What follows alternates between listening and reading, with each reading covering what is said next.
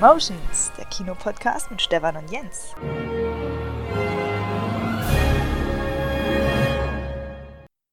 Jens. Stefan. Da hören wir uns wieder. Es ist Ende Juni, die Hitze, der Sommer ist da.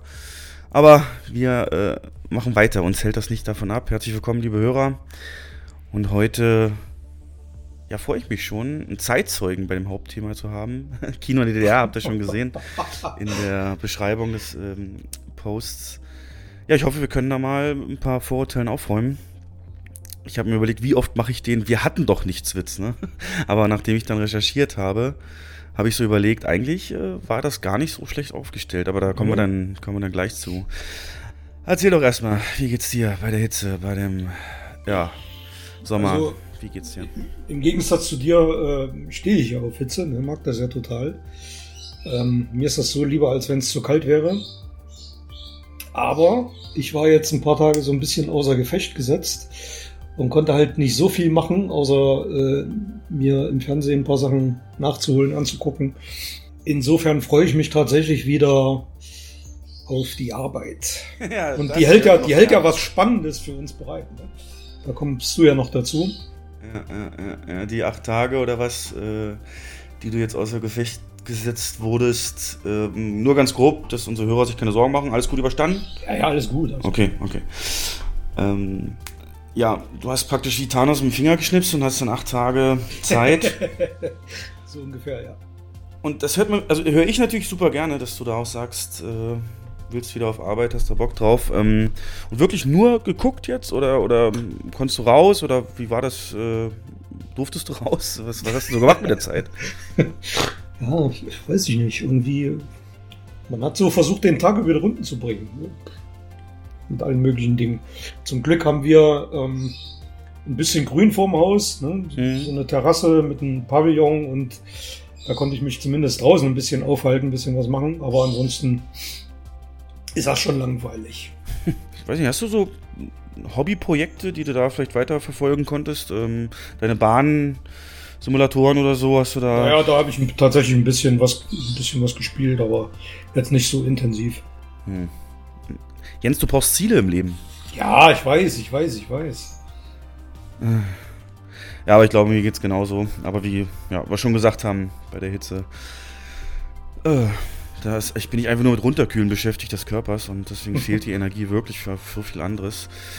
Aber dieses ähm, Faule auf die Couch legen, ist ja bei mir dann abends gewesen, konnte ich auch einiges nachholen. Du hast gerade angesprochen, die Arbeit hat mich aber auf, auf Trag behalten, denn es ist soweit. Äh, wir, unser Haus, unser Kino bekommt eine sehr hohe Investition und wird komplett renoviert. Das ist in der Form, in der Tiefe, in dem Umfang noch nie passiert. Und wir hatten ja schon so viele Podcasts, wo wir darüber geredet haben, was müssten so ein Kino machen, dass es ja wieder interessant wird und, und wieder so ein Treffpunkt wird.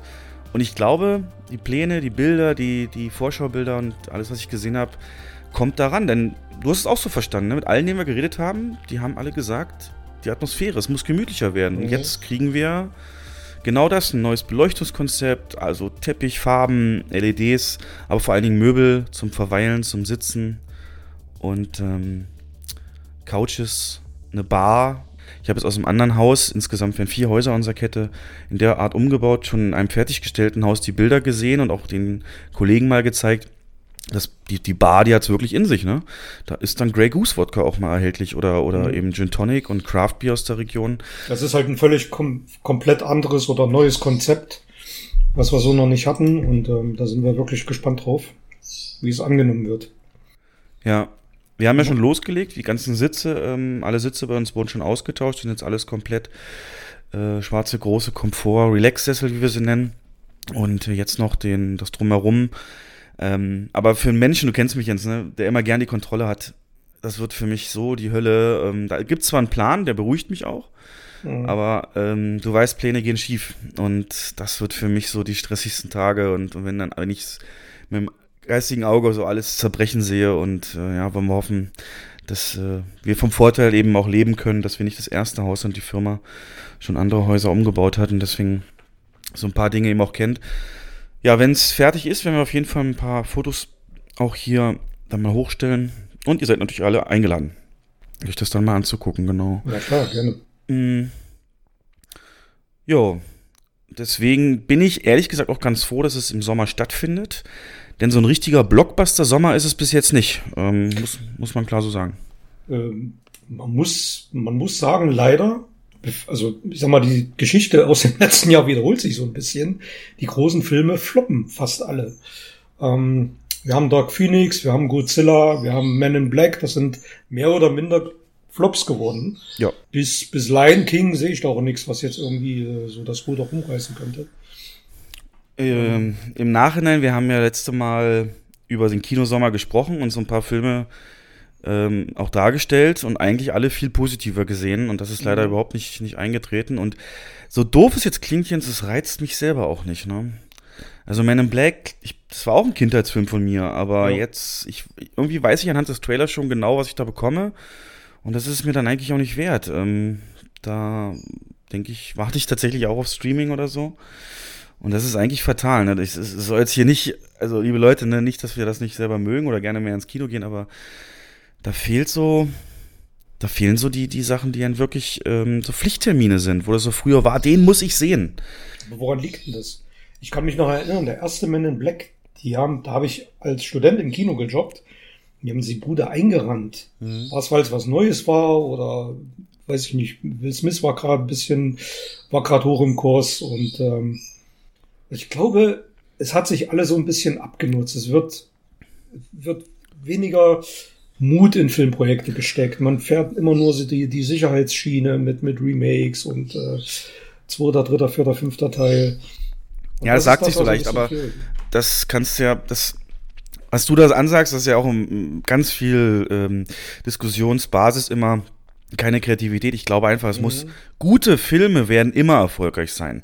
Und wenn du jetzt mal ähm, MCU nimmst als das Paradebeispiel, das sind auch im Prinzip alles Fortsetzungen, aber die schlagen sich jedes Mal ähm, mit noch mehr raus, weil es eben auch relativ gute Filme sind. Ähm, ja. du, du weißt, wie bei McDonalds, was du da kriegst und gehst es dann eben auch schauen und immer so eine Prise noch draufgelegt, so, so ein Burger Patty noch mit drauf. Und jetzt haben wir sowas halt nicht, da war zu wenig Neues, und Man in Black zum Beispiel, genau. Und ich glaube, Story und Ideen werden sich immer auszahlen, immer.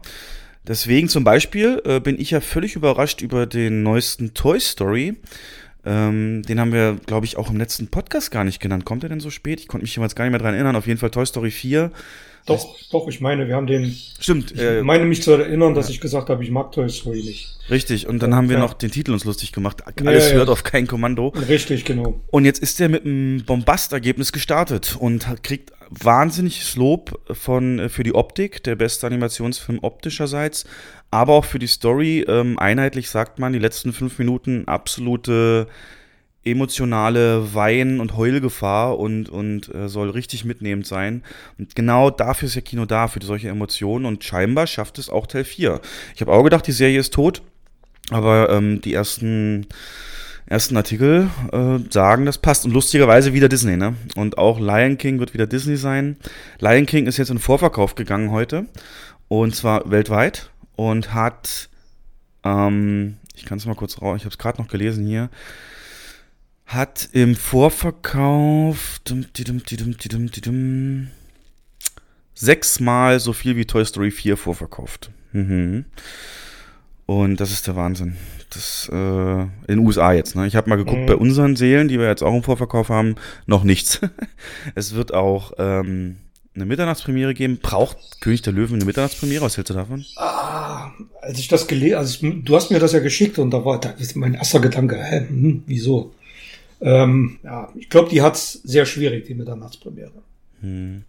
Weil es eben ja kein storygetriebener Film ist, jeder weiß es im Endeffekt und da muss man nicht Mitternacht gehen. Ja, Aber ich glaube, ja. Es ist jetzt kein Franchise, was eine große Fanbase hat oder so, wo, wo sowas Sinn machen würde. Ähm, es ist halt wirklich ein Familien-Kinderfilm in erster Linie, sage ich mal. Und ähm, ich glaube, da wäre sinnvoller gewesen, wenn man sonntags eine riesen Big Preview gemacht hätte. Ja, stimmt. Aber ja. Gut, ja, ja, hast du recht. Ähm, zieht mich jetzt auch nichts in den Film, aber weil wir wahrscheinlich da nicht so verbunden sind. Denn das Musical ist ja eins der langlebigsten und mhm. eine mit der treuesten Fanbase, gehen auch viele öfter mal hin. Und ich glaube, so Leute wird die schon eventuell anziehen. Und dann äh, Muss man gucken. Ja, aber ich weiß nicht, woran das liegt, dass schon wieder alles jetzt floppt und das Jahr, das eigentlich ganz gut angefangen hatte, ja, scheinbar im Alleingang wirklich von Disney gerettet werden muss. So ein Überraschungshit äh, am Himmel sieht man auch nicht und ja. ja. Aber wenn man sich jetzt so Men in Black, die, die Reviews an, äh, durchliest und paar YouTube-Sachen sich reinzieht, ähm, da merkt man ja auch, dass selbst das Studio gar nicht mehr an den Film geglaubt hat, weil das Drehbuch so mies ist und also ich weiß es nicht, warum man dann auf solche, man hat ja den Film wirklich nur rein auf die beiden Hauptdarsteller ausgelegt, das hast du ja auch in Trailern gemerkt, Null Story, ja. Wir meckern immer so leicht, ne? Wir müssten echt mal uns zur Aufgabe machen, so einen Film zu pitchen, der auf jeden Fall, also wo wir sagen, das ist so ein von irgendeinem Franchise vielleicht mal ähm, Film pitchen. Habe ich jetzt letztens, äh, es gibt so ein Format bei so einem Internetsender, das heißt ähm, Filmfights, wo sich immer drei Leute und ein Schiedsrichter sozusagen kriegen bestimmte Aufgaben, müssen dann äh, zu einer bestimmten Fragestellung ihre Antwort sagen und dann gegenseitig sich so ein bisschen ähm, verteidigen oder den anderen eben versuchen auseinanderzunehmen. Und der Schiedsrichter sagt dann, die Argumentation gefällt mir am besten und deswegen gewinnst du den Punkt so. Und da hatten sie in der letzten Folge Pitche einen guten Matrix 2. Ähm, dann hast du da natürlich Vorbereitungszeit und da fand ich einige Ideen gar nicht schlecht. Zum Beispiel hat einer gepitcht, der Matrix 2 ist genau der gleiche Film wie der erste, bis zu dem Moment, wo Morpheus die Pillen, äh, rote und blaue, zur Auswahl gibt. Bloß diesmal gibt es auch noch eine grüne. Und diese grüne Pille hat halt einen dritten Effekt, ähm, der äh, Neo in der Welt aufwachen lässt, aber mit dem Wissen, dass es draußen eine andere Welt gibt. Und äh, er dann es eben schaffen muss, durch innerhalb dieser Welt, innerhalb der Matrix eben Anhänger zu finden über, über, naja, wie sagt man so, über, wie so, wie Jesus damals, ne, der seine Religion gegründet hat, praktisch so und, und Anhänger um sich geschart hat und es so schafft, dass einfach so viele Leute ihm folgen, dass die Agents keine Chance haben, ob der Masse da noch irgendwas zu regeln. Und das fand ich schon recht geil und äh, gab dann aber auch ziemliche Dreckspitches, die da gar nichts gebracht haben. Aber naja, da müssten wir uns auch mal zur Aufgabe stellen, irgendein liebgewonnenes Franchise. Aber gut. Aber, aber das, haben, das haben wir schon mal gemacht. So, so ähnlich haben wir es schon mal gemacht. Bond, ne? ne? Hm. Nee, wir hatten schon mal, ähm, du hast ähm, eine Horrorversion von Mary Poppins. Oh ja. Weiß ich noch. Apropos, das Brightburn ist auch Flop, ne? Wo ich eigentlich dran geglaubt habe. Das, auch Flop. Die, die Idee, ja, dass man einen bösen Superman hat, äh, soll wohl auch komplett kaputt gehen an der Story weil es äh, nicht so richtig nachvollziehbar gemacht wird. Das ist ja immer alles. Ne? Filme sind dafür da, Motive und Empathie für andere zu entwickeln und zu zeigen und die nachzuvollziehen und dann eben mitzufiebern. Und das schafft er überhaupt nicht. Ähm, das ist äh, mehr oder weniger, kommt es aus dem Nichts, seine, seine, seine böse Seite und das macht es dann total unglaubwürdig. Naja, mhm. naja, naja, naja, naja. Okay, aber wo Disney? Die haben es ja mit Avengers immer noch nicht geschafft, Avatar zu überholen. Da fehlen noch grob 30 Millionen. Und es gibt nicht wirklich, es gibt kein Re-Release, aber was macht man jetzt? Hast du davon gehört, dass es Avengers mit einem, mit einer, nochmal, also jetzt ab kommende Kinowoche weltweit mit einer ähm, Endcredit-Szene gezeigt wird? Es äh, kommt nochmal raus praktisch, oder da, wo es noch nicht raus war, bleibt es halt drin, aber es wird neues Material geben am Ende des Films. Ähm, würde dich das reizen, deswegen nochmal in den Film zu gehen? Ich stelle mich einfach fünf Minuten vor. ja, geil, geil, geil. Ja. äh, nee, ist es wirklich in, weltweit? Also das, das ja. habe ich gelesen, aber ich, hab, ich wusste nicht, dass es in Deutschland auch. Ähm, ja, bei allen Filmen, wird. die wir ab diesem Donnerstag zeigen, wird diese Szene enthalten sein. Wir haben auch ähm, eine Beschreibung schon bekommen über die Zentrale, was das wohl sein wird. Ähm, soll wohl um Hulk gehen, aber weiß auch nicht, ob das dann wirklich schon alles ist. Aber ich ist das ein genau komplett neues DCP oder wie, wie ist Nee, wird äh, praktisch so ein, so ein wie ein Trailer hinten dran auch sein. Ah, verstehe. Ja. Äh, ähm, ja, bin ich, bin ich, ja, machen wir genauso wie du sagst. wir, ja, ja. wir gehen mal in die letzten fünf Minuten rein. Ja, ähm, wird aber gar nicht groß beworben in Deutschland. Aber damit könnten sie es natürlich in den USA und solchen Ländern schaffen, das letzte bisschen noch reinzuholen und dann König der Welt zu sein mit, mit Avengers. Ja. Ja, ja, ja, ja, ja. Was hast du? Gibt es von deiner Seite aus noch irgendwas Erwähnenswertes aus der Film-Kinowelt? Ähm, ja, es gibt so ein paar Neuigkeiten. Ähm, ge gestern habe ich erst gelesen, dass Mark Hamill in einem Interview bestätigt hat, dass er in Episode 9 dabei ist. Hast du es gelesen? Nee, nee. Ähm, und er hat, der hat ja. tatsächlich in dem Interview ganz offen gesagt, ähm, Oton, er ist an diesem Film nur beteiligt, weil es in Star Wars diesen besonderen Aspekt gibt, dass du als Jedi zurückzukommen hast, um eine Curtain Call als Machtgeist zu machen. Hm. Okay, also. Fand ich jetzt schon. Ich weiß nicht, ob er da sich jetzt den, den ähm, Unmut von, von, von ganz Disney zugezogen hat, weil er es verraten hat. Aber angenommen haben wir es ja alle schon. Ne? Ja, das also wäre, so wäre, wäre kein gutes Ende geworden. Also praktisch wie bei ähm, Rückkehr der Jedi-Ritter dann am Ende, wo sie bei der Beerdigung alle stehen, ne? So. Also, wer nicht weiß, Curtain Call, das ist so ein, so ein Theaterausdruck, wenn der Vorhang doch nochmal aufgeht und der ganze Cast auf die Bühne geht und sich verneigt. Das ist so die Endszene aus Episode 3 like. Und mhm. ähm, die erwarten uns wohl auch bei Episode 9 in einer, äh, ja, in dieser Form oder in irgendeiner anderen Form. Können wir von ausgehen. Mhm, mh, mh. Es ist mir eigentlich völlig gleich. Ne? Ich, hab, ich, ich bin so emotional getrennt von dem Ganzen mittlerweile. Aber schön, dann sehen wir noch einmal und kriegt hoffentlich seinen, seinen ja, Abschied, wie er, wie er ihn verdient hat. Dann, dann gibt es ganz interessante Zahlen, ähm, die veröffentlicht wurden, und zwar zum Thema Komödien im Kino. Okay. Anlass ist dieser wahnsinnige Mega-Erfolg von Murder Mystery. Adam Sandler, Jennifer Aniston bei Netflix.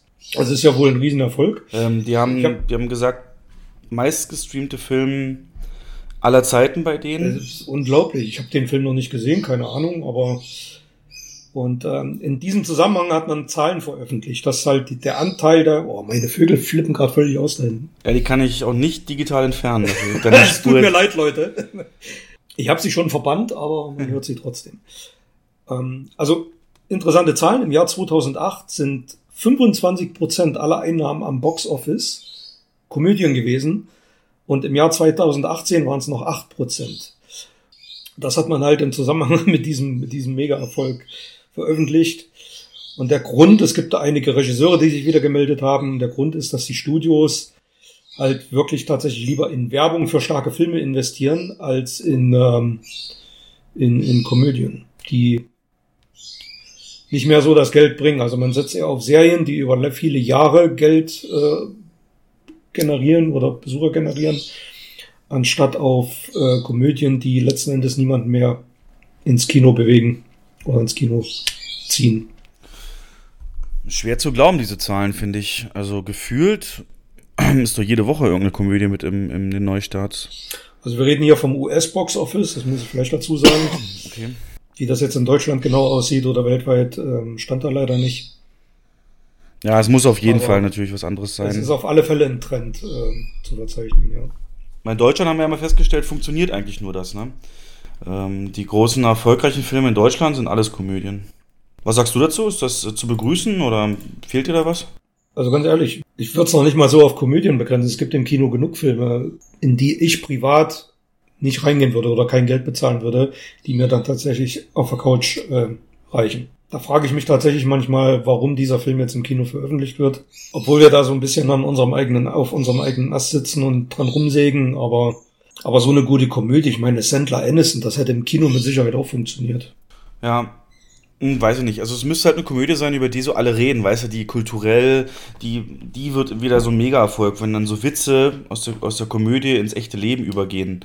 Das, das wäre so ein Zeichen, dann, dass, ja. dass man dann ins Kino müsste. Und ich glaube nicht, dass dieser Sandler-Film irgendwas davon hat. Also die, die schmeißen sich an der Netflix-Startseite damit tot, klar. Mhm. Aber hat mich bis jetzt noch nicht gereizt, äh, da reinzuschauen. Also die, die, die großen Komödien, das hast du im Kino nicht mehr mitbekommen, ne? Folgt nach Mary und solche Sachen. Das waren halt wirklich mega Erfolge und äh, auch interessant, kommen, kommen, kommen wir gleich noch zu im Rahmen der Besprechung der Serie Tschernobyl. Ähm, der der Showrunner beziehungsweise der ähm, Writer von, von, von ähm, dieser Serie, der Craig Mazin, der hat einen Podcast auch und zwar heißt der Script Notes Podcast. Verlinke ich dann jetzt auch, habe ich sofort äh, nach der Serie mir mal äh, angehört ein paar Folgen und ähm, super gut, super gut gemacht. Äh, reden wirklich über eben wie grundsätzlich, wie man, wie man Filme schreibt und so weiter. Haben aber auch teilweise echt geile Gäste. Jetzt ähm, hatten sie in der Folge 400 bei denen, hatten sie Christopher McQuarrie als Gast, äh, Mission Impossible beispielsweise oder Jack Reacher. Da hatten sie auch ihn gefragt, welche Genres äh, werden aussterben oder werden wir nochmal Kinofilme sehen in bestimmten Genres. Da sind sie dann alles durchgegangen von hier äh, Schwert- und, und Mittelalter-Kampffilm à la Braveheart über Western wahrscheinlich. Western sind sie auch ja. durchgegangen und aber auch eben Spoof-Komödien im Sinne von nackte Kanone und so weiter. Und da hat Christopher, Christopher McQuarrie gesagt, wird es nicht mehr geben, weil es nicht mehr funktionieren kann. Ich habe mir oft schon überlegt, so einen weiteren Austin Powers oder halt so richtig im Zucker, Abrams Zucker-Style, so eine Komödie, hätte ich mal wieder Bock drauf, weißt du? Und ähm, kam aber lange nichts. Ähm, irgendwann sind ja diese ganzen Scary Movie 1, 2, 3 und so sind ja dann auch äh, ausgestorben. Und das lag daran, oder die sagen halt, oder Christopher McQuarrie in dem Podcast, das Internet ist schuld, äh, weil die Witze schreiben sich teilweise durch Twitter, durch Instagram, durch Facebook in Echtzeit. Also wenn du einen Film hast mit einer Szene, die zum, zum sich lustig machen einlädt, das kennst du ja auch, du schickst mir auch dauernd bei WhatsApp so, so Bilder, wo einfach eine Filmszene ist und drüber und drunter so ein Text, der das Ganze in so einen lustigen Kontext setzt. Ähm, das, das passiert zu schnell. Da, da kann sich so schnell kann kein Screenwriter äh, die sich ausdenken, A, und B, dann mit dem ganzen Prozess, wie ein Film entsteht, dann ist das auf jeden Fall schon veraltet. Da hat das Internet schon alle Witze in dieser Form gemacht. Und deswegen wird es die, wird's die seiner Meinung nach nicht mehr geben. Fand ich hochinteressant und werde ich, wie gesagt, auch mal verlinken. Und wenn du da so einen Christopher McCray da hast und der redet so, das macht die Leute auch viel greifbarer und nachvollziehbarer, mhm. fand ich. Fand Aber ich du hast recht, solche, die, die Verarsche-Filme gab es Ewigkeiten. So. Ja, und das sind die, da kann ich mich noch erinnern, bei denen habe ich immer am lautesten gelacht. Das waren, äh, haben wir schon mal erzählt, bei Beste Komödien, die, die, die Loaded Weapon 1 und sowas. Ja, genial. Ja, aber das. Äh der, Witz, der Witz ist ja, also ich fand das jetzt super interessant, was du gerade gesagt hast, weil der Tschernobyl-Typ, der hat die Drehbücher für Scary Movie und so einen Scheiß geschrieben. Wusstest du das? Ja, natürlich. Scary Movie. Ja. ja. und Hangover, glaube ich, sogar auch eins oder zwei. Mhm. Und äh, also gerade in dem Zusammenhang ist das schon interessant, dass er diese Frage stellt. Ne? Ähm, hat er auch drauf eingegangen in einer von dieser Folgen ähm, und er hat gesagt, Scary Movie Filme, weißt du, welche Produktionscompany das war? Äh, Nicht Verleih, ich meine Produktion. Kann ich dir helfen, weil das ist für, ganz wichtig für die Antwort. Das war die Weinstein Company. Ja, und genau. äh, unser, unser, unser schwere Nöte Harvey Weinstein äh, hat er gesagt, der hat massivst Druck ausgeübt ähm, auf die Writer, dass das Ding fertig wird. Und er sagte ganz klar, er konnte sich deswegen nicht ähm, die Witze so ausreifen, so fertig machen, so durchdenken, wie er es gerne gehabt hätte. Und wie du ja siehst, wenn er die Chance kriegt, was zu machen, wird es ja auch richtig gut. Aber er sagte, das hat massiv damit zu tun gehabt, dass der Druck so schnell, weil die, wie ich dir gerade sagte, ähm, die Witze werden so schnell, die altern so schnell, äh, wenn du da dich über irgendeine Szene von einem Film lustig machst, den kennt doch keiner. Wenn du heute Scary Movie 2, 3 oder so guckst, da werden Filme referenziert, die dir halt gar nichts mehr sagen so, die sind halt schon durch, ne? Deswegen musste das wahnsinnig schnell gehen, diese Filme fertigzustellen. Die sind ja auch in einem unglaublichen Schlagzahl damals rausgekommen und ähm, deswegen sagte er, ging das nicht. Wobei in dem Zusammenhang einfach ganz klar ist, er muss natürlich du hast Arbeit, weißt du, die machst du, um Geld zu verdienen, und dann gibt es Arbeit, die machst du, weil, weil du es willst und deine Leidenschaft ist so ein Traumprojekt. Mhm. Und das wird auch eine Rolle gespielt haben. Du kannst hier nicht immer alles aussuchen als Screenwriter. Naja, und du musst natürlich, man muss dazu sagen, dass mit zunehmender Schlagzahl, wie du gerade gesagt hast, die Gags und die Filme auch immer flacher wurden, ne? Also die wurden, die wurden immer, also das konnte man sich teilweise dann gar nicht mehr hat geschmunzelt, aber es war nicht mehr so ein Highlight wie noch Scary Movie 1, den fand ich grandios. Ja. Und die anderen äh, wurden immer schlechter mit jeder, ja. mit jeder Nummer. Ich hatte auch das Gefühl, es wurde irgendwann nur noch auch ähm, Fäkal- und Sexwitze. Ja, ne? und, ja klar. je mehr das zugenommen hat, deswegen gucke ich so eine Filme nicht. Ich gucke die wegen dem Wortwitz ähm, oder eben die Referenz zu anderen Filmen. Und die Referenzen, genau. Ja. Ähm, kommen wir sicherlich gleich nochmal drauf, wenn wir über Tschernobyl reden. Genau, wie sind mhm. wir jetzt drauf gekommen? Achso, überhaupt Komödien aus dem Kino. Also auf genau. jeden Fall, was diese Spoof-Filme angeht, ähm, werden wir leider keine mehr sehen. Aber ja, wenn ich mich an unsere Top 5 Komödien erinnere, da war auch nichts dabei, was jetzt wirklich aktuell war. Hm. Vielleicht ist es ja aber gerade deswegen geil, dass Streaming solchen Filmen eine Chance gibt. Weil ehrlich gesagt, ich glaube, der Sandler, äh, der, der Mystery Murder, der wäre im Kino unter ferner Liefen. Ich glaube, ich gucke mir, guck mir den irgendwann mal an und dann Ja. Jo. Alles klar. Hast noch was? Äh, ja, so ein paar Kleinigkeiten. Ich lese hier was von Bond, das äh, schon wieder schlechte Nachrichten kann ich gar nicht. Ja, es gibt, ja, ja. die britische Sun. Ah, Au, also zum Ja. Verständnis, das ist die Bild von England. Richtig. Der Filmfan kennt sie als Bild von England.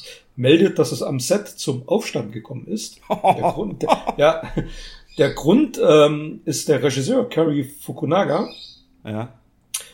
der angeblich, also es schreibt die Sun, ähm, für Verzögerungen gesorgt hat, weil er zu viel Playstation zockt. Ah, jetzt hör auf. Ja, das steht da drin. Den Link schickst du mir aber bitte oder schreib Das mir steht mal rein. tatsächlich drin.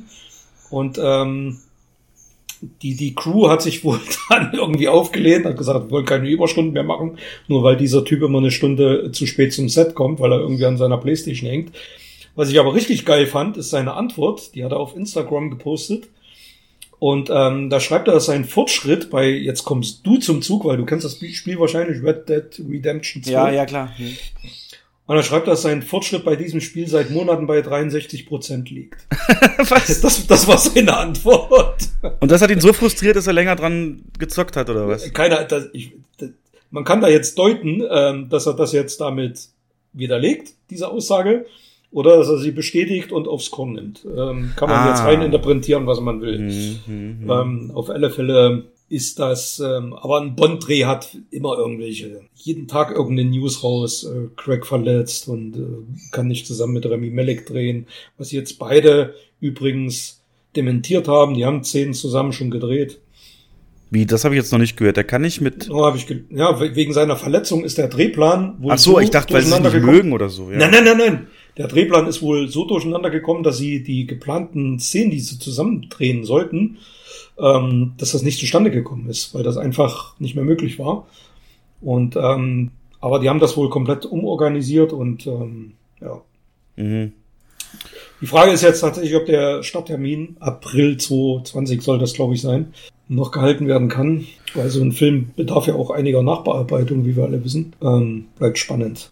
Müssen sie eigentlich halten, ne? Weil dann Müssen kommt der. Sommer und ähm, dann kommt schon die Weihnachtssaison, die sehr stark aussieht nächstes Jahr. Mhm. Übrigens auch in dem Podcast äh, hat, wurde Christopher McRae gefragt, gibt es denn eigentlich noch so wirklich eine Zeit, wo, wo man wirklich, also früher war es ja der Januar so, wo man nur Schrott veröffentlicht hat, der noch irgendwie raus musste, also der wirklich als Boxoffice Gift gilt, so irgendein so Zeitraum, wo man nie Filme veröffentlichen sollte. Ne? Mittlerweile ähm, ist ja selbst im Februar hier, Valentinstag ist ja erfolgreich oder, oder Mhm. ähm, Disney hat es ja geschafft, die unmöglichsten Termine, äh, die früher völlig gemieden wurden, erfolgreichen Startterminen zu machen. Die Sommerblockbuster sind ja eh bekannt. Und er hat gesagt, die einzige Zeit im Jahr, wo das noch der Fall ist, ist ähm, die Back-to-School-Woche in den USA, wenn nach den Sommerferien die erste Woche Schule wieder ist, im September, Anfang September. In der Woche schwört der Christopher McCrary Stein auf Bein, wird nie ähm, ein, ein sehr erfolgreicher Film platziert. Ja, fand ich auch interessant. Also nur, nur darauf zu sagen, also wenn alles andere voll ist, muss Bond dahin. Nein, aber da werden sie zumindest keine auch- Konkurrenz haben. Das hat sich auch in den letzten Jahren komplett geändert. Ne? Also das geht auch gar nicht mehr anders, dass Filme zeitgleich zum US-Start hier laufen. Teilweise ja sogar ein, zwei Tage früher oder eine Woche früher. Ja, Und das war, als ich im Kino angefangen habe, noch ganz anders. Also da sind Filme drei, vier, fünf, sechs Monate später erst gestartet, weil das ähm, Sehverhalten der Amerikaner komplett anders war als das der Deutschen. Der Deutsche ist halt wirklich im Herbst ins Kino gegangen, Oktober, November, Dezember, bla. Und im Sommer nicht. Und die Amis sind im Sommer ins Kino gegangen. du musst dir dein Publikum erziehen. Und das, du musst es dir erziehen, ja, genau. kriegst du ja so hin. Wobei es interessant ist, es gibt teilweise noch äh, die größten Unterschiede aktuell gibt es mit asiatischen und westlichen Ländern. Mhm. Äh, teilweise starten Marvel-Filme wirklich, wirklich zwei, drei Monate später Ja. erst in Japan oder Korea oder so. Mhm. Und das kann ich mir auch nur so erklären mit diesen. Wahrscheinlich schon, ja. äh. Aber bei uns gibt es das halt, aber das gab es tatsächlich, also kann ich mich noch sehr Überleg mal, es wird ja heute, das wäre ja Selbstmord. Das ist Das wäre Selbstmord, weil die, ähm, mein, jeder, der, stell dir mal vor, Avengers Endgame wäre nicht zeitgleich gestartet weltweit oder in Deutschland irgendwie erst im Oktober, November oder was weiß ich. ach, mach, mach vier Wochen draus. Ja, es äh, wäre er- hierzulande ein Riesenflop geworden. Da Film. gebe ich zu, da hätte ich auch mein Holzbein angeschraubt und die äh, Augenklappe aufgesetzt. Ne? Ja, ja, Und ähm, das kann man sich nicht mehr bringen in Zeiten von Internet. Ja. genau. Ja. Krassomat, Krassomat. Und was hast du hier noch? Das wäre der, der unglaublichste. Du hast ja gute Quellen. Ähm, hast du etwa den zehnten Film von Tarantino rausgefunden? Äh, das hat er offiziell als sein nächstes Projekt. Nein, da habe ich eine Headline drüber gelesen. Was? Google mal. Ja. Und ähm, ich habe auch schon gelesen, dass das Drehbuch derzeit in der Entwicklung ist. Und er persönlich hat den, ähm, jetzt muss ich den Namen nochmal recherchieren, den habe ich jetzt tatsächlich leider nicht aufgeschrieben. Er persönlich hat wohl das Drehbuch in Auftrag gegeben und das ist eine Fortsetzung zu Django Unchained. Und in dieser Fortsetzung soll Django auf Zorro treffen. Und der Arbeitstitel ist Django Schrägstrich Zorro. Klingt abgefahren, wird's auch sein. Ob das jetzt tatsächlich dann sein letzter Film wird?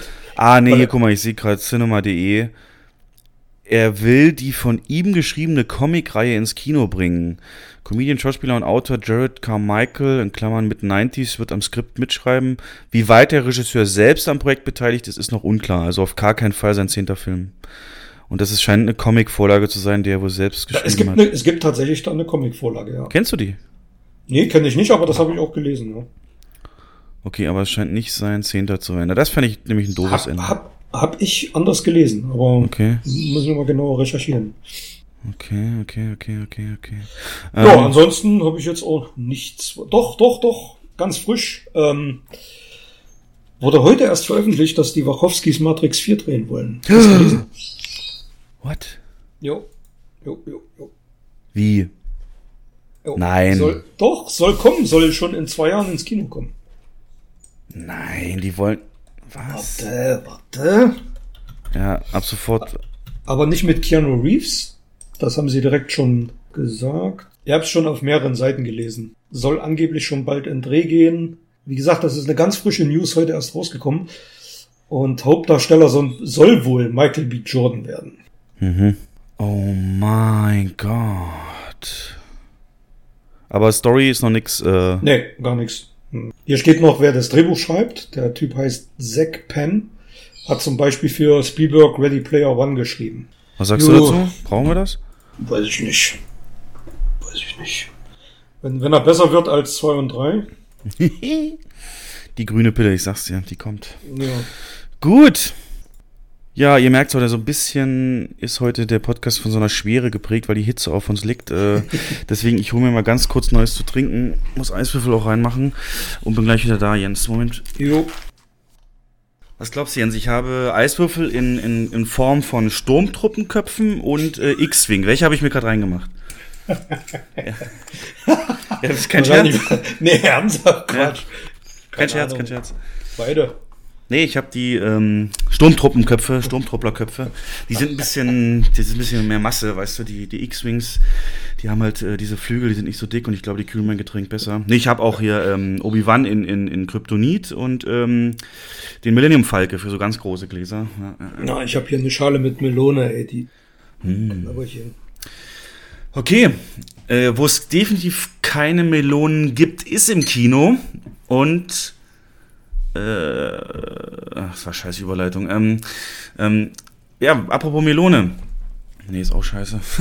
Gott, Leute. Ich glaube, ich lasse das alles drin. Äh, nein, kommen wir mal direkt dazu, was wir geguckt haben. Äh, ist mal nicht großartig. Es deckt sich sehr viel. Wir haben tatsächlich zusammen mal so einen richtig klassischen Kinoabend gehabt. Sind zwei Filme nacheinander haben wir uns angeguckt. Ähm, können wir mit denen anfangen. Das waren nämlich zwei von den Filmen, die als Flop ähm, in die Geschichte eingehen werden. Und zwar Dark Phoenix, X-Men und Godzilla. King of the Monsters oder Godzilla 2. Hm. Äh, was haben wir zuerst gesehen? Das war, glaube ich, Dark Phoenix, ne? Jo, genau. Ja, äh. Also, mach's kurz. Ich können ihn ja, also wir müssen ihn jetzt nicht schlechter reden, als er ist. Aber was hast du für ein Gefühl nach dem Film? Du warst ja, wenn ich mich richtig erinnere, doch eigentlich äh, ganz begeistert. Begeistert will ich jetzt nicht sagen, aber ich war äh, zufrieden, sage ich mal. Also ich fand ihn ganz gut. Hat für mich gut funktioniert. Cast hat gepasst. Story. Story war schon, obwohl sie es eigentlich gesagt haben, es ist nicht der Fall, äh, war schon so ein bisschen Wiederaufguss von äh, vom dritten X-Men-Film mit der alten Garde. Aber ansonsten fand ich ihn ganz gut. Ja, das reicht. Also das mehr ist es wirklich nicht. Mm, Ja. bekommst den Einsatz der Superheldenkräfte, die aber alle irgendwie auch schon gesehen hast. Und ähm, mal wieder Magneto, der sich mal von der Seite, mal von der Seite überzeugen lässt. Ähm, eine unheimliche Bedrohung durch die Kräfte, die auf einmal John Gray kriegt. Schauwerte klar sind in Ordnung. Ich fand's, ja, ich fand's nicht so, nicht so, in der Summe nicht so packend. Also, mhm. wenn du schon eine Kampfszene nach New York legst, ne, dann machst du doch nicht auf der Straße. Wir waren ja zu viert. Wir haben uns den Film ja zu viert angeguckt, ja. ne? Waren ja noch zwei Kumpels von mir mit dabei. Und ich war ja mit meiner Meinung, dass der Film ganz gut ist, komplett alleine. Ja, warst du. Der Trend, der Trend geht ja schon dahin, ähm, dass der Film eher schlecht bewertet wird. Und das ist ja auch so zu lesen, ähm, was auch den wahnsinnigen Flop erklärt. Also der ist ja von allen bisherigen Teilen aus dem X-Men-Franchise hingehen mit den geringsten Einnahmen weltweit. Er hat es noch nicht mal geschafft, das Startwochenende von Apocalypse zu holen. Mhm. In seinem gesamten Run seit 17 Tagen. Und äh, ja, dreh mal durch. Jetzt warten alle auf ein Reboot durch Disney. Ich glaube, wir auch. Blickst du die Zeitlinie noch? also könntest du die Reihenfolge sagen, wie das alles zusammenhängt? Äh, ich habe tatsächlich ein bisschen Probleme mit den Zeitlinien. Ich habe einen Artikel gelesen, der das erklären soll. Ähm, ich, irgendwann bin ich ausgestiegen, weil dazu war der, der Zukunft ist Vergangenheit schon zu kompliziert. Also der hat da ja schon komplett alles durcheinander geschmissen. Was für mich nicht funktioniert hat in dieser Zeitlinie, ist das Alter der Figuren. Weil das spielt ungefähr zehn Jahre vor den Ereignissen aus dem ersten X-Men, wenn ich das richtig verstanden habe. Der ist ja 2002, genau, und das war 92. Genau. Und ähm, jetzt guckt ihr da mal Fassbender an und guckt ihr in X-Men 1 mal ähm, Ian Mc, äh, äh, wie heißt er? Oh, Kellen, Ian McKellen. Ja, genau, Ian McKellen an. Und das, das stimmt für mich überhaupt nicht überein. Also der ist ja gefühlt 30 Jahre älter und ähm, in der Zeitlinie ist er aber nur 10 Jahre älter. Das passt nicht. Ja, du, und, ja, passt einfach nicht. Auch wichtig ist, das war mir nicht bewusst, äh, dass das überhaupt zusammengehört, dass das ähm, wirklich ja, dann ein dasselbe sein soll und die nur älter. Und ich dachte nämlich, dieses hier Fassbender X-Men, äh, dass das ein Reboot ist, aber war es gar nicht. Das soll ja, ist ja wirklich da integriert. Figur. Ja. ja, genau. Naja, naja. Also es ist keine Szene hängen geblieben. Sag mir mal irgendeine Szene, außer die, doch, wo die U-Bahn aus, aus, der, aus der Erde hochhobt. Ähm. Eine Szene ist hängen geblieben, ähm, die fand ich auch wirklich genial gemacht. Das war in diesem Zug der Angriff. Ja, okay. Hm. Mit den Hubschraubern draußen und also das war wirklich sehr gut gemacht. Ja. Aber zum Beispiel, ich finde, der erste X-Men, der hatte so viel ikonischere Szenen, weil ja, er. Ähm, gut, der hat natürlich auch die Origin-Story ein bisschen erzählt, aber was mir nie aus dem Kopf geht, ist halt, wie sie da Erik, also Magnetos, ähm, im, im, im KZ zeigen und wie er von seinen Eltern getrennt wird und dann seine Kräfte so ein bisschen angedeutet werden, indem er da dieses ähm, Eingangstor so ein bisschen bewegen kann, äh, wo Arbeit macht frei draufsteht. Ja. Ähm, das sind so, ja, ja, unglaublich. Ähm. Aber Hältst du es für möglich, dass der Misserfolg auch damit zusammenhängt, dass Wolverine nicht mitspielt? Hm. Nee. Also wenn du der X-Men Origins Wolverine, das war ja wohl mal gar nichts und auch der, da war der ja Hauptdarsteller und hat es nicht, ja, ähm, war kein Mega-Erfolg. Deswegen glaube ich, klar fehlt er fürs Marketing, aber von dem habe ich jetzt auch alles gesehen, weißt du, selbst den Ende in Logan. Ja, ja, und Logan war super.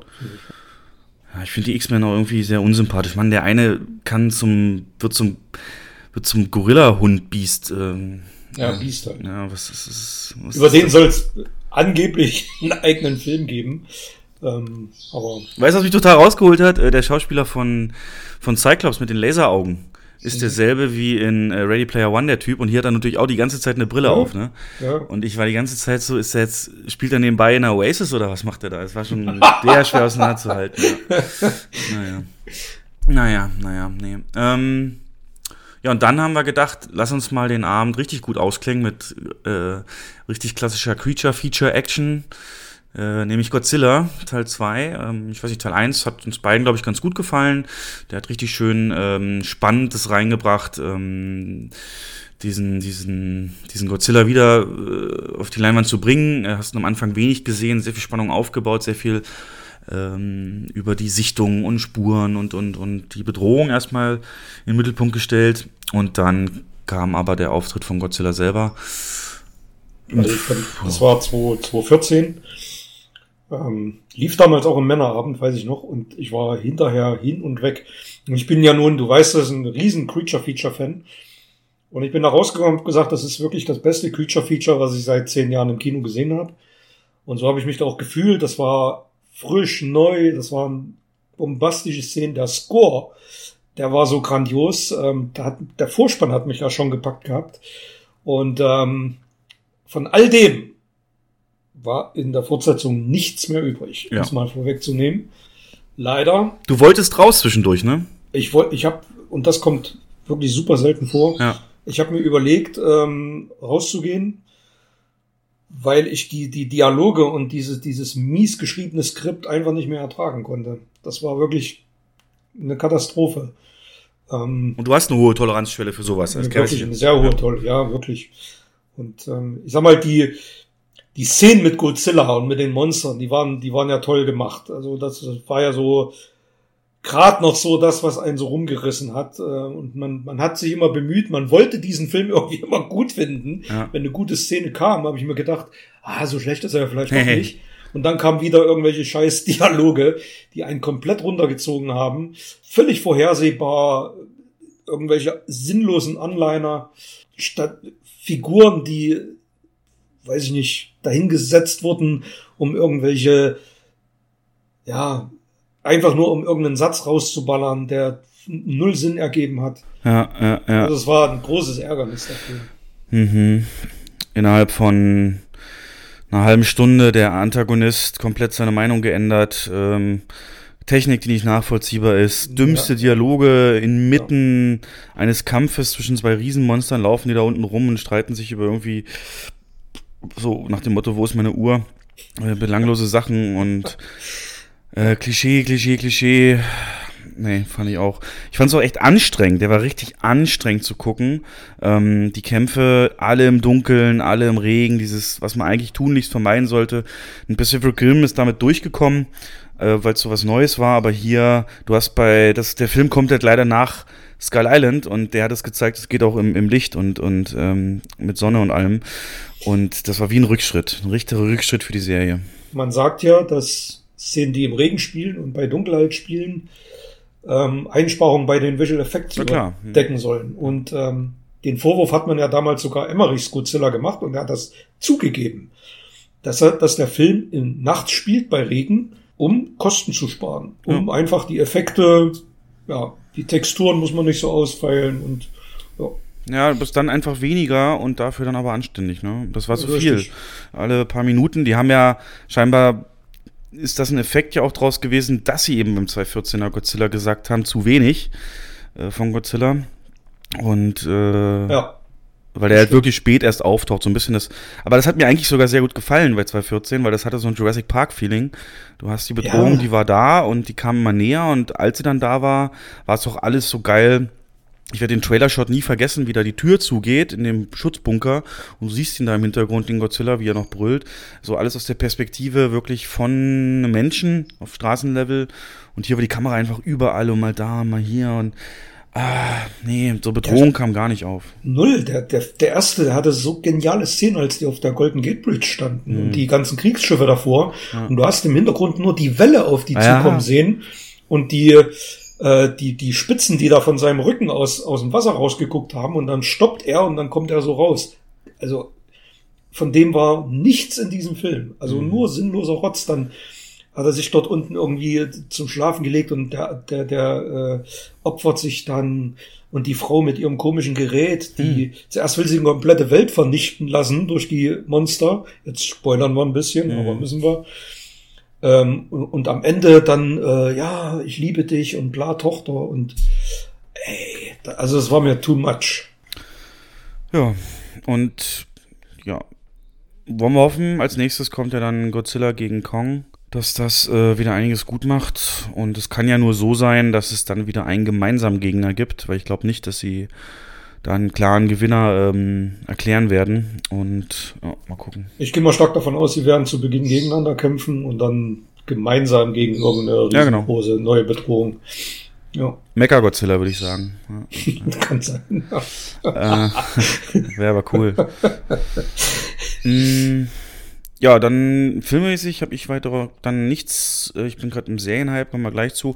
Ganz kurz, du hast mir Mord im Orient Express mitgegeben, äh, als ich besucht hatte. Und ich liebe ja eigentlich alles, was so die Prämisse hat. Ein starker Detektiv, ein Kriminalfall, der über Analyse und, und Hinweise und Dialoge und da hat sich einer Widersprüche verstrickt und so weiter gelöst ähm, wer, wird. Deswegen stehe ich ja zum Beispiel so auf die Sherlock-Serie. Äh, oder äh, Luther zum Beispiel, hatte ich dir auch gesagt. Und ähm, habe hier eigentlich das auch erwartet und äh, fand das Setting auch klasse, so ein bisschen in der Vergangenheit.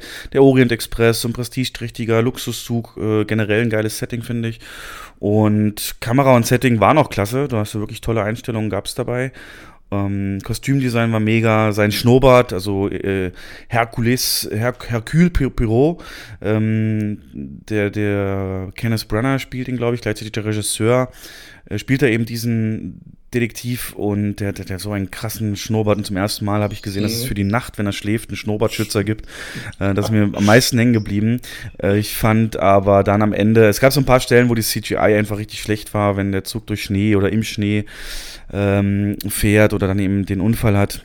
Das fand ich ganz schön rausholend und ähm, die Übersetzung fand ich teilweise auch schwierig. Also er stellt sich dann irgendwann vor, ich bin Hercule Poirot, der größte Detektiv der Welt. Immer wenn ich so eine Übersetzung höre, denke ich immer so an, an, an so, dass da auf einmal Chewbacca mit so, mit so einem Sherlock-Hut dasteht.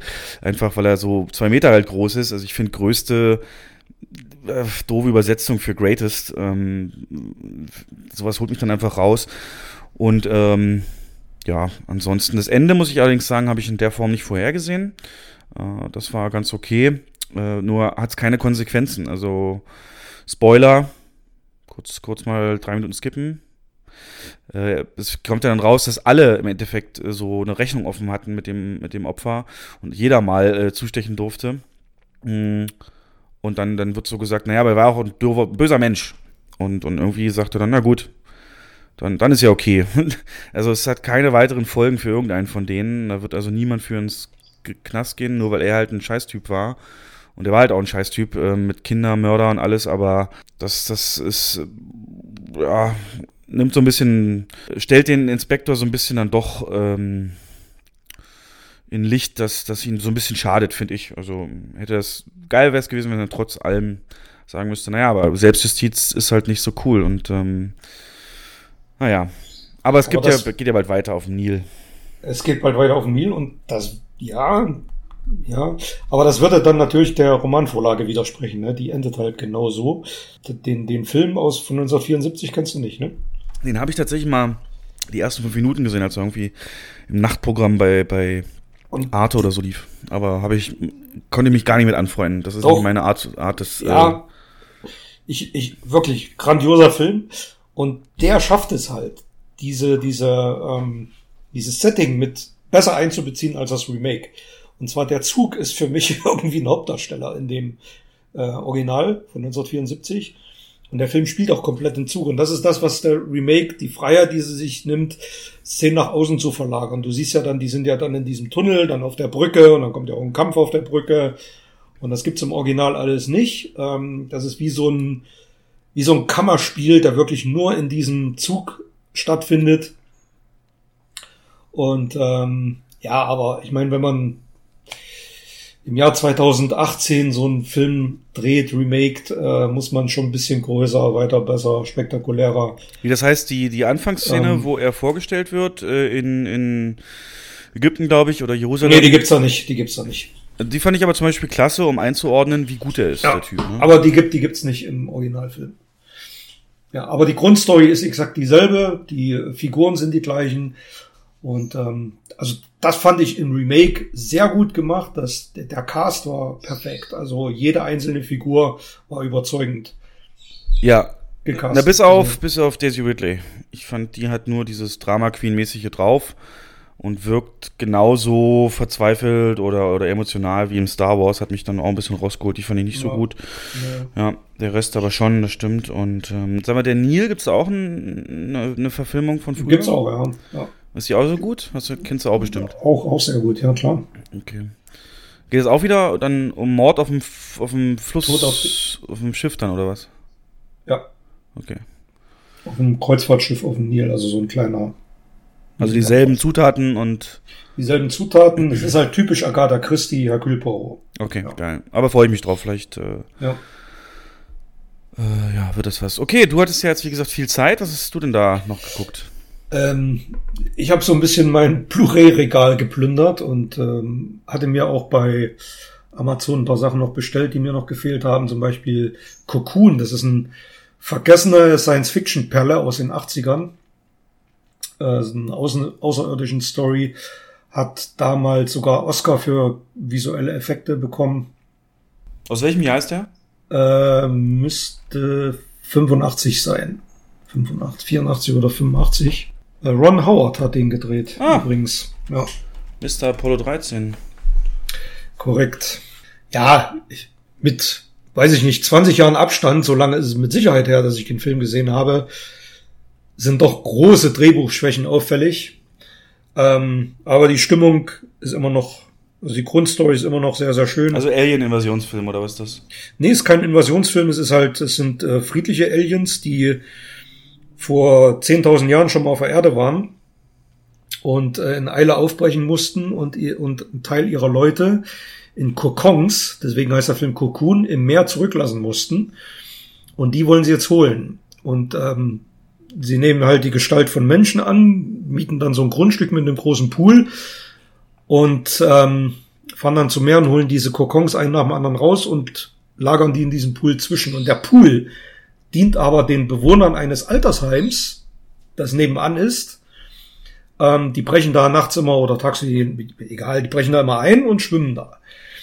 Und ähm, dadurch, dass die Kokons jetzt da drin liegen, hat das den positiven Nebeneffekt auf die alten Menschen, dass die auf einmal ihre ganzen Krankheiten loswerden, ähm, viel agiler werden, ähm, Sex funktioniert wieder super und der eine hatte Krebs, der ist den komplett los und ähm, also wirklich auch ein bisschen herzerwärmend, der ganze Streifen und ähm, am Ende ein typisches Hollywood-Ending.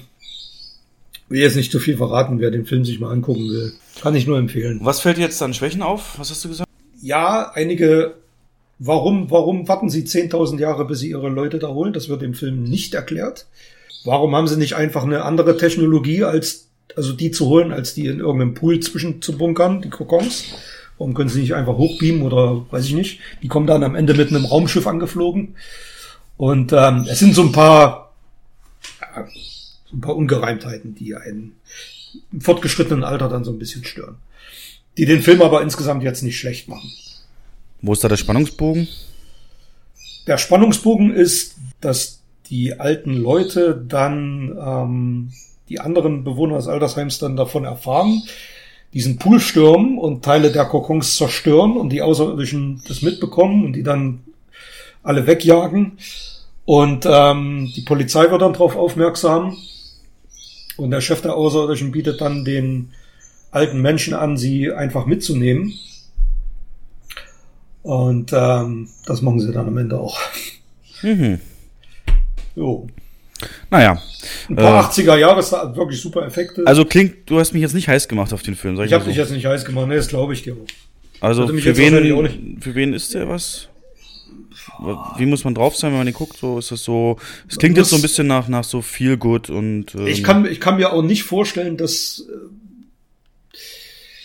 weiß ich nicht, dass so die die letzten Generationen dem Film groß was abgewinnen können. Für mich ist es einfach. Sagen wir so, wäre Kindheitserinnerung, Jugend. Ach so, aber würde ein, würde ein Remake äh, modern funktionieren? Könnte funktionieren, ja. Okay. Dann äh, finde ich es ja lustig, dass du alle Rambo-Filme geguckt hast und dann den neuesten Trailer. Ähm, wie passt denn das so zusammen? Also nicht alle Rambo-Filme bis drei, ähm, aber du hast dann auch. Den vierten wollte ich heute gucken, aber wahrscheinlich mache ich das dann morgen Abend. Ähm, wie, wie, wie ist denn das so, die Reise von John Rambo mitzugehen? Die ja. Äh, kann, kann ich dir auch sagen, warum ich die geguckt habe. Ich habe die zwar schon, aber die gibt's auf Blu-ray in restaurierter Form. Also die heißt, die haben am Bild ein bisschen was gemacht. Die habe ich mir auch bestellt, die war im Angebot. Und da habe ich gleich mal reingeguckt und habe nicht aufgehört. Habe mir den ersten Film gleich bis zum Schluss angeschaut.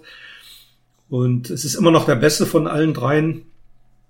Es ist halt eine Vietnam-Rückkehrer-Story Und äh, wer die Blu-ray zu Hause hat, dem kann ich nur empfehlen, ähm, sich die Extras mal anzuschauen, weil das war mega interessant. Also eigentlich sollte die, du kennst Rambo wahrscheinlich schon, ne? Hä? Nicht? Also die Filme. Rambo, Rambo ist doch hier mit, wo der, wo der, wo der dann, Rambo, ja, nee, nee, wo er, wo er dann boxt, ne, gegen Deutschland. Richtig, genau, ja, ja. Genau. Nein, klar, Mann, was, das ist ja peinlich, dass du mich das fragst, Junge. Ah, Nein, also ich kenne tatsächlich nur den ersten, den zweiten, dritten. Kennst du nicht? nicht? Könnte ich dir nichts wiederholen, ich kenne nur die ganzen Klischees. Und, ähm, aber den ersten wollte ich dir recht geben, der hat so ein ganz eigenes Feeling. Ähm, ja, und es ist ich, halt, ja. der erste ist halt wirklich ein, ein gut gemachter Actionfilm mit einer Botschaft, mit einer Story, äh, während Teil 2 und 3 einfach, man muss sagen, kriegsverherrlichende Brutalo-Filme sind, die trotzdem Spaß machen. Ähm, ja, aber ja. wie gesagt, die Extras sind super interessant, weil da kommt auch raus, dass Kirk Douglas eigentlich die Rolle von Colonel Trotman spielen sollte. Aha. Der war schon am Set, sollte schon drehen, hat dann letzten Endes aufgrund dessen, dass seine Drehbuchwünsche nicht umgesetzt wurden, oder Stallone das abgelehnt hat, das Set wieder verlassen, ist nach Hause geflogen. Und da hat man dann rumtelefoniert und ähm, Ersatz gesucht, den man dann ja auch gefunden hat. Wahrscheinlich und zum Besseren, ne? Der war ja zu dem Zeitpunkt, glaube ich, schon wirklich? ein Superstar, also, ne? Er war schon ein Superstar. Also, sag mal, die also Änderung, Kirk Douglas, die, ja. Kirk Douglas war absoluter Superstar, ja. Äh, hätte vom Alter auch super gepasst mit Trotman. Die Änderungen, die Douglas wollte, das war, die entsprachen sogar der eigentlich ursprünglichen Drehbuchfassung. Also Rambo sollte sterben am Ende. Es sollte weniger Action geben. Es sollte halt wirklich mehr ähm, in die Richtung ähm, Kriegsheimkehrer und Kritik an der Gesellschaft. Und das sollte mehr in den Vordergrund treten. Und man hat diesen, diesem Drehbuch ähm, damals sogar hohe Oscar-Chancen eingeräumt und Stallone auch. Und die waren dann vorbei, als man sich entschied, die Actionsequenzen ähm, stärker in den Vordergrund treten zu lassen. Wer hat sich dafür entschieden? Stallone. Mhm. Es gibt wohl, laut Making of, gibt es wohl eine Drei-Stunden-Fassung des Films und er hat dann seine 92-Minuten-Fassung zusammengeschrieben. Ach, hey. Zusammengeschrieben, ja. Okay. Er hat ja am Drehbuch am Ende mitgefeilt. Also steht ja auch in den Credits drin, Drehbuch Sylvester Stallone. Ja. Und ähm, Teil 2 und 3 übrigens auch. Teil 2 war James Cameron mit Autor am Ach, Drehbuch. was. Jo. Das merkt man auch irgendwie. Also. Ja, Militärporn, so, ja. Ja, ikonische Szenen und also der hat so viele Szenen, wo, wo man als, als Zuschauer sagt, yeah. weißt du, so, oh, geil. Jetzt schraubt er so seinen, auf, auf seinen Pfeil von diesen, diesen ähm, Explosivdings drauf, zielt ganz langsam, die Kamera fokussiert dann den Pfeil und dann schießt er. Ist auch schwer, das zu gucken, ohne an Hotshot zu denken, ne? Es ist schwer, ja. Und da ist mir erstmal aufgefallen. Da, da, da starb tatsächlich ein Huhn da. Wirklich? Ja. Da, da musste ich, ich musste so lachen. Als ich das Huhn gesehen habe, ich dachte, ja, jetzt weiß ich, wo die bei Hotshots das mit dem Huhn hier haben. Okay, geil. Ja, das schlachtet er und ähm, schmiert da halt Blut ja, auf Pflanzen und so, um, um, um seine Spur zu vertuschen. Äh, das ist die Huhnszene. Wie gesagt, die 2, 3 nicht so, aber eins, ähm, ja. was ich auch geil finde an eins, komischerweise, ich habe da so einen Tick für, ist dieses, das bringt diese Ästhetik dieser Kleinstadt so klasse rüber. Ähm, ist ja, glaube ich, ähm, in einem der nördlichen Bundesstaaten und, und äh, diese Kälte, dieses raue Klima, dieses, diese, diese Architektur, ich, ich, ich bin, ich bin so ein, ich nehme alles auf, was so in dieser Zeit irgendwie ähm, so diese typische amerikanischen Optik da wiedergibt. Und diese Stadt ist zum Beispiel auch, die da Vorbild war als Drehort, ein großes Ziel noch für mich, ähm, wegen Filmtourismus und sowas, da mal hinzufahren. Die Brücke zum Beispiel gibt's nicht mehr. Das kann man jetzt schon nicht mehr, nicht mehr rübergehen selber wie Rambo. Ähm, aber das fand ich klasse gemacht. Ja, und dann habe ich dich schon mal gefragt. Gebe geb ich dir recht, das ist. Ja. Killcount von Rambo 1? Null. Mhm. Es ja. gibt, also er tötet keinen einzigen in Teil 1. Es stirbt einer, aber aus eigener Dummheit. Genau. Und äh, ja, jetzt der Trailer dann zum Last Blood, wie passt denn der so? Jetzt war das für dich so, hast du gemerkt, wie er immer mehr verloren hat, seine ursprüngliche Message? Oder, oder hast du, also wie hat denn das gewirkt jetzt, nachdem du dann auch die Teile jetzt einfach mal geguckt hattest? Also, die Filme werden von Teil zu Teil brutaler und härter und kompromissloser. und gehen, ähm, also der dritte geht ja komplett weg von der Grundstory. Also der dritte ist sehr kriegsverherrlichend. Und äh, da geht's ja in Afghanistan und gegen die Russen. Ähm, wie gesagt, sehr unterhaltsamer Film mit tollen Action-Szenen, aber nachdenken darf man da nicht drüber. Ja. ja. Ähm, Teil 4 ähnelt eher Teil 2, obwohl er kürzer ist und der brutalste und ähm, heftigste der Reihe. Lief damals im Kino übrigens in einer geschnittenen Fassung. Der wurde von FSK nicht freigegeben, weil er so brutal war. Und ähm, aber die Fans waren halt super zufrieden mit dem vierten Teil. Vor allem mit dem Ende, weil er da so, das war so ein Homecoming. Am Ende geht er halt mit seinem Rucksack auf die Farm seines Vaters, um sich dort zur Ruhe zu setzen. Und das hätte auch eigentlich super für diese Figur gepasst als Komplettende. Dass es nicht so kommt, wissen wir alle, seitdem wir ähm, gehört haben, dass Teil 5 gedreht wird. Jetzt ist ja auch ein Trailer draußen. Jetzt sag doch mal, wie wirkt denn dieser Trailer? Du machst es ja spannend. Äh, ich finde den Trailer super. Also setzt du die Linie konsequent fort oder erwartest ja, du da auch eine Weiterentwicklung des Charakters? Rambo kann sich nicht mehr weiterentwickeln. Das sind eine Killermaschine. Okay, also das, da machen sie auch keine, deutet der Trailer nicht irgendwie hin, dass er da irgendwie. Ne, der, der, eigentlich, eigentlich wird's für dich interessant, weil Rambo 5 in Mexiko ja, spielt und er kämpft ja, ja gegen Drogenkartelle. Ja, ja, ja, ja, ja. Und ähm, aber der Trailer zeigt mir, dass es schon wirklich in äh, Richtung Teil 4 geht, was Kompromisslosigkeit und Härte angeht. Und weiß man da was, warum er den jetzt noch gemacht hat, wenn es doch so ein, so ein abgeschlossenes Ende war? Glaubst du, er will sich den Märtyrertod, äh, lässt er sich glaub, umbringen? Nee, er hat ja gesagt, er hat sogar noch Bock auf Teil 6. Ach was, hat er, hat er schon? Auch, hat er gesagt, aber ich meine, er ist jetzt 2 oder 73, äh, kann ich mir nicht vorstellen, weil ähm, es wird dann unglaubwürdig. Ähm, wie lange dauert so, dauert so ein Film, bis er entwickelt ist, bis er ins Kino kommt? Lass dann nochmal vielleicht fünf, sechs Jahre vergehen. Obwohl Harrison Ford spielt auch nochmal Indiana Jones mit fast 80. Oh. Ähm, aber ich glaube nicht, dass es einen weiteren Teil geben wird. Na egal, du hast schon alles gesagt, Drogenkartelle, Rambo, das sind, finde ja. ich, total ebenbürtige Gegner. Und ähm, ja, bin ich, bin ich dafür zu haben. Gut. Aber uns beide haben ja dann auch Serien äh, stark ähm, jetzt gerade in ihren Bann gezogen. Ist, glaube ich, jetzt eine goldene Serienzeit. Ich glaube, alle haben gewartet, alle Anbieter, bis Avengers durch ist und hauen jetzt raus und äh, sehr viele neue Staffeln von, von erfolgreichen Sachen, die ich schon gucke. Aber ich habe auch zwei neue Sachen entdeckt. Ähm, und da können wir mal über die gucken. Die haben wir beide jetzt komplett gesehen. Ne? Der Hype, der von HBO clever platziert war auf den Slot von Game of Thrones. Ähm, Chernobyl, eine Miniserie aus äh, fünf Folgen bestehend rund um die Katastrophe eben von Tschernobyl. Ähm, hast du komplett geguckt, ja? Mhm. So, und äh, ich weiß nicht, ob du über Facebook oder so schon die Werbekampagne, die hat ja so einen großen Headline, eine große Headline, laut IMDb die bestbewertete Serie aller Zeiten. Und das ist sie tatsächlich, 9,6 von 10 Durchschnittsbewertungen bei, glaube ich, über mhm. 30 oder 50.000 Bewertungen. Und es ist immer schwierig, so eine Serie zu gucken mit sowas im Hinterkopf, weil dann, dann hast du natürlich auch gleich ganz, ganz hohe Ansprüche. Die Frage ist, äh, wie viel Vorwissen hattest du und vielleicht mal am Anfang, wie bewertest du sie? Wie, wie fandest du sie ganz allgemein? Ist sie den, den Hype gerecht geworden?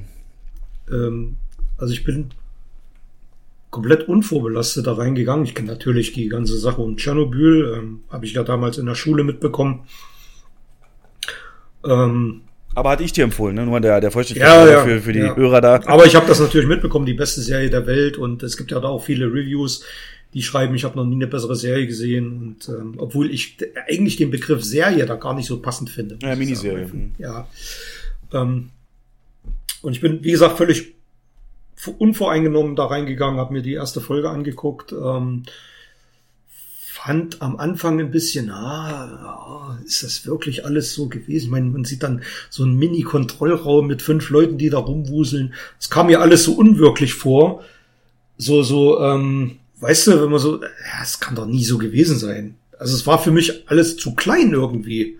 Das, ich hatte so ein ganz komisches enge Gefühl beim Gucken. Aber wahrscheinlich war das auch beabsichtigt. Und ähm, als die Folge dann zu Ende war, dann dachte ich mir, ja, wow, nicht schlecht.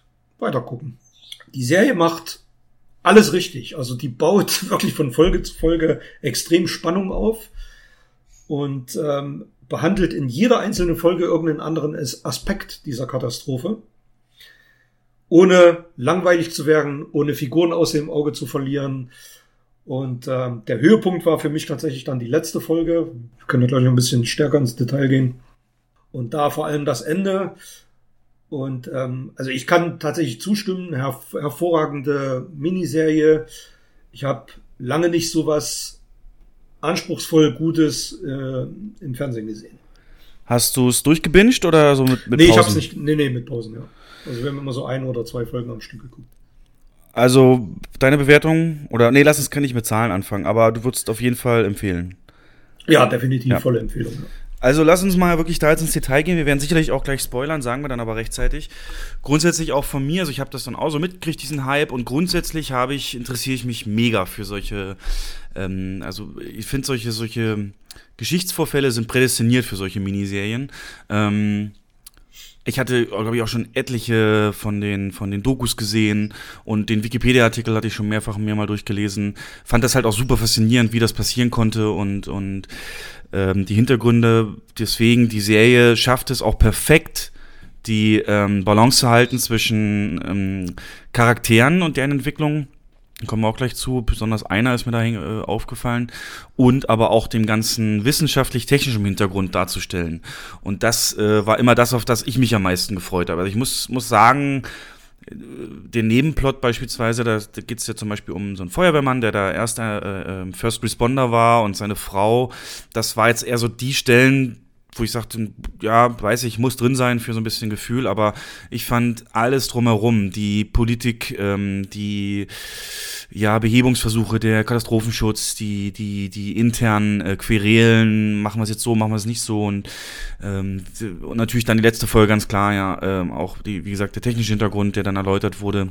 Und du sagst es so, Mini ähm, im Kontrollzentrum da, aber das ist, äh, glaube ich, eine der realistischsten ähm, Serien auch, äh, sagt man auch. Da redet, wie gesagt, der, können wir mal drauf eingehen, der, der Erschaffer Craig Mazin, wie gesagt, ähm, ja, ist der Writer von Scary Movie 2, 3 und vielen anderen, aber das ist eben sein Herzensprojekt. Er hat in seinem Podcast gesagt, der hat mal alle Dokumente in seinem Ordner zu dieser Serie durchgeguckt und das erste Dokument war vor zwölf Jahren, hat er angefangen darüber zu recherchieren. Der war auch selber dann da in, in Tschernobyl und, und hat, hat auch ganz viel die verfügbaren Aufnahmen von damals eben genutzt, ähm, was man dann auch in allen Stellen sieht. Es gibt so einen YouTube-Clip, kann ich dann auch hier in die Shownotes packen, der so äh, vergleicht Serienszenen mit dem Hubschrauber, das wahrscheinlich auch, ne? Hubschrauber oder wie sie auf dem mhm. Dach da sind, ähm, das dann darstellen und ähm, das ist halt eins zu eins und tatsächlich dieses Kontrollzentrum sah halt so aus, ne? Mhm. Das ist, das ist ja so einer dieser Effekte. Das war alles, das ist, und vor diesem Hintergrund, dass das wirklich so war, inklusive der, äh, also kann man ja auch mal sagen, dieser Möglichkeit, dass komplett halb Westeuropa und Osteuropa äh, unbewohnbares Land aktuell wären, wenn die da nicht rechtzeitig noch ähm, Wasser abgelassen lassen hätten aus dem Speicher unter dem Kraftwerk, in so, wo sie drei praktisch Freiwillige gesucht haben, die wussten, das ist ein Selbstmordkommando, die das dann gemacht haben. Ähm, das ist unglaublich, ne? Das könnte, wir könnten, das wäre nicht, wir wären in einer anderen Welt jetzt. Ja, und ich habe mir wirklich nach jeder Folge, ich habe es gemacht wie du, Wikipedia-Artikel, ja. äh, YouTube-Videos, ich habe mir das tatsächlich immer nachdem ich eine Folge angeschaut habe, ähm, Aspekte, die mich da besonders interessiert haben oder die ich für eher unglaubwürdig gehalten habe, recherchiert und stimme dir zu, es ist tatsächlich exakt so wie in der Serie dargestellt. Ja. Und selbst, die, selbst diese Brücke, wo die Showlustigen da oben ja. standen, die gab es tatsächlich und die standen da auch und von denen lebt kein einziger mehr heutzutage. Ja. ja das ist es ja auch, diese, diese, diese Strahlung, das ist ja so eine unsichtbare Gefahr und, und, und ganz schwer natürlich in einem visuellen Medium dann auch darzustellen. Mhm. Aber ich finde, auch das haben sie eben hervorragend hingekriegt. Ähm, also vom das technischen war, Aspekt gibt's da nichts zu meckern. Das war eine sehr beklemmende, also ich fand, das war eine der eindrucksvollsten Szenen der ganzen Serie. Als die auf der Brücke standen, die eine Frau hatte noch ein Baby in der Hand. Mhm. Und die haben die Strahlung nicht zeigen können, klar, ja. aber sie haben sie in Form von Staub und Schmutzpartikeln ja. und Asche gezeigt, die dann auf die Menschen herunterrieselt. Und man wusste exakt, das ist jetzt den ihr Todesurteil, dass sie da oben auf dieser Brücke stehen. Ne? Ja. Und kurz vorher sagen sie noch, hier hat man eine super Sicht. Ja. ja, hat man eine super Sicht. Und was ich nicht sehen kann, kann ich, kann nicht schaden. Oder, ja. Ähm, ja. Es wird dann greifbar, wenn du als Zuschauer einfach mal an Sonnenbrand denkst. Ein Sonnenbrand ist auch Strahlungsschäden der Haut, nur eben von einer UV-Strahlung der Sonne halt. Siehst du auch nicht, ne? Ist dann halt da und wenn du dich nicht schützt, dann, dann ist es eben weg. Und ähm, wenn du dann, das ist ja das Beklemmende, wenn dann nach der Explosion entsprechend die davon reden, dass Graphitblöcke äh, da im Freien liegen, die halt normalerweise nur im Kern des Reaktors äh, vorkommen äh, und, und einer die dann auch sogar anfasst, dann merkst du, obwohl die da eben nicht zeigen können von Strahlung und so, jetzt, das ist, das, mhm. in dem Moment war es das für ihn und, und ähm, unglaublich. Deswegen, deswegen fand ich sogar die Feuerwehrmann, Feuerwehrmann-Szenen wichtig, weil sie in, in Folge drei, glaube ich, war das, oder vier, dann dieses Krankenhaus gezeigt haben, hm. in die Feuerwehrmänner liegen. Und das war schwer zu ertragen, muss ich sagen. Ähm, ja. Zu Konnte sehen, ich, wie ja. die dann, ja, also das war wirklich eine heftige Szene. Die liegen dann halt da ähm, mit, mit ist keine einzige heile Stelle mehr am Körper. Das Gesicht verflüssigt sich komplett. Riesenblasen auf der Haut, die müssen Höllenqualen erlitten haben. Oh, und wie dann die Frau, die wussten ja das alles nicht. Die Frau küsst ihn dann. Die küsst ihn und drückt ihn noch ja. und ähm, ob das jetzt alles so gewesen das ist. Das ist es, ja. Weil, es, es ja, gibt auch zu der Frau einen Wikipedia-Artikel, die lebt gibt, noch. Da gibt's da, die lebt noch und ihr Kind auch. Ja. Ähm, aber das war sehr, sehr beklemmend und ähm, ich sag mal grauenvoller als jede Walking Dead Folge, weil ja. es war halt re realistisch und real. Es war real. Und jetzt, wir können mal ein bisschen strukturierter rangehen. Die, also im Prinzip, die, es sind fünf Folgen und die erste Folge geht ähm, eine Minute vor dem, vor, äh, nach der Explosion praktisch los, wo man erstmal die unmittelbaren ähm, Auswirkungen sieht, eben, dass die Bewohner da von Pripyat, der Stadt, die da für das Kraftwerk gebaut wird, aufwachen. Äh, man sieht eben, da ist was passiert und, und die Feuerwehr fährt hin und die im Kontrollzentrum haben natürlich keinen Live-Einblick in die anderen Reaktorblöcke, müssen deswegen rausgehen und nachgucken und schon da merkt man das komplette Chaos und aber auch schon ganz wichtig eben die, die Denke, die man eben hatte. Äh, ein ganz großes Thema ist halt von dem Vorarbeiter, der da ein bisschen das Sagen hat. Ähm, der sich im Laufe der Serie zum Unsympathen vor dem Herrn einfach auch entwickeln wird, mhm. äh, der eben auch sagt, es ist nicht meine Schuld, es ist nicht meine Schuld, Schuld, Schuld, Schuld, dieses Wort Schuld, andere sind schuld, die sind schuld, hier Schuld, uns trifft nicht die Schuld, unglaublich, wie der im Moment dieses, diese Explosion, wo, wo eigentlich im tiefsten Innern muss ihm klar sein, da stimmt was gewaltig nicht, wenn es so gescheppert hat. Ähm, aber er sagt halt bis zum Schluss, na, das ist nur äh, eine Wasserleitung und das ist so und so. Halt nur ein Feuer. Ja, brennt, ja. brennt halt nur. Es darf nicht sein, oder es kann nicht sein, was nicht sein darf. Ja, ne? ist absolut unvorstellbar. Ja. Und mh, das zieht sich auch wirklich dann durch die Serie, wenn dann die Führungsspitzen zusammentreten. Ähm, bisschen Gorbatschow-Politbüros-Meetings sieht man dann halt und sie halt dann ähm, den Minister für, für, für Kohle und Energie, gespielt von Stellan Skarsgård, zusammen mit einem äh, Spezialisten für solche Reaktoren, äh, Valerie Legasov nennt der, heißt der Charakter und gespielt von Jared Harris, ähm, die dann auch im gesamten, der gesamten den's, Serie. Den's, den es in Wirklichkeit, man muss dazu sagen, auch gab. Ja, der hat sich auch ja. selber umgebracht und alles, genau. Ja. Ähm, also wir sind schon mitten im Spoiler-Territorium, aber mhm. äh, ja, sind halt reale Ereignisse. Auf jeden Fall ähm, die beiden sind auch Dreh- und Angelpunkt für den Zuschauer. Also die beiden komplett unterschiedliche Leute. Man sieht den äh, Minister in der ersten Folge oder zweiten Folge wirklich als so einen richtig Klischee, arroganten Minister, der da eben sagt, ach man, jetzt muss ich da hin mit so einem dulligen Wissenschaftler und der will mir einen erzählen und ich, ich kann das doch alles alleine schnell lösen.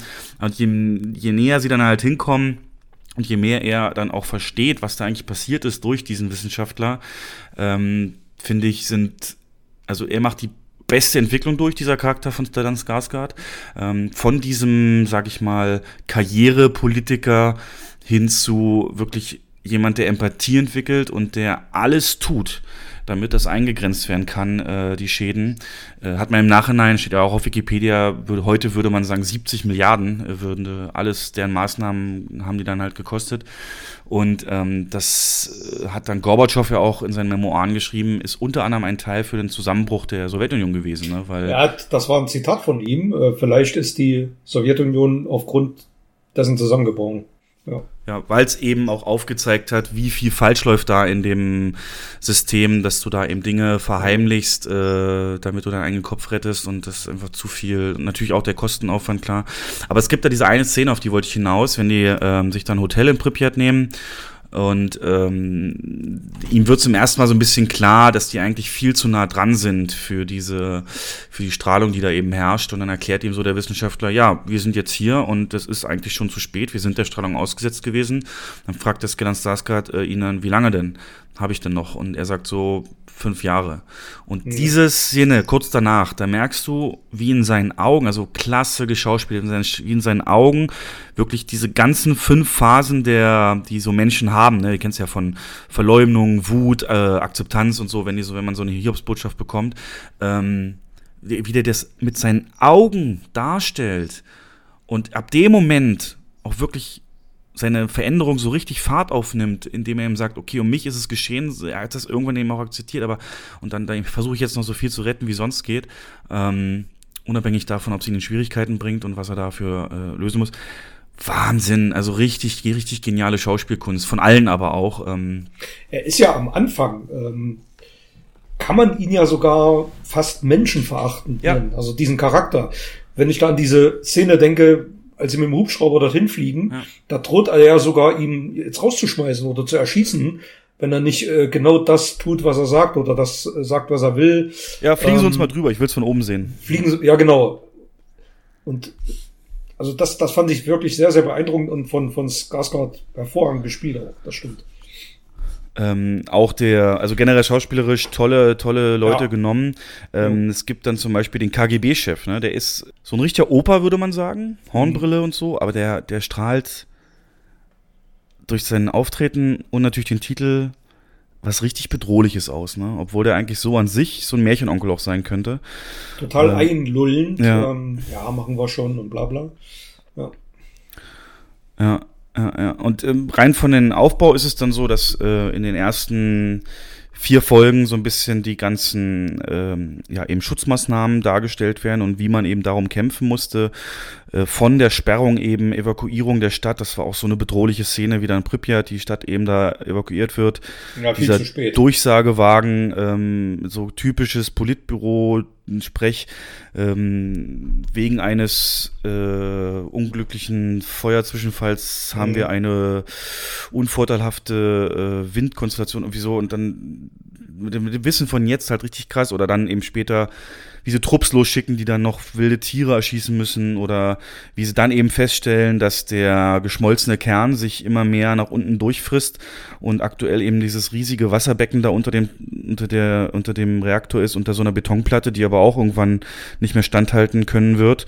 Und wenn das Wasser nicht raus ist, ähm, der Kontakt da hergestellt wird, Wahnsinnsexplosionen wie zehnmal Hiroshima-Bombe oder so oder mehr. Ja, dann wäre es der Gau gewesen, ne? ja. wenn das äh, dazu Ja. Und dann eben diese Leute, die dann runter sind und das abgelassen haben, dann den, die, die, das war so ein bisschen, also ganz ohne Comic Relief schafft es auch nicht.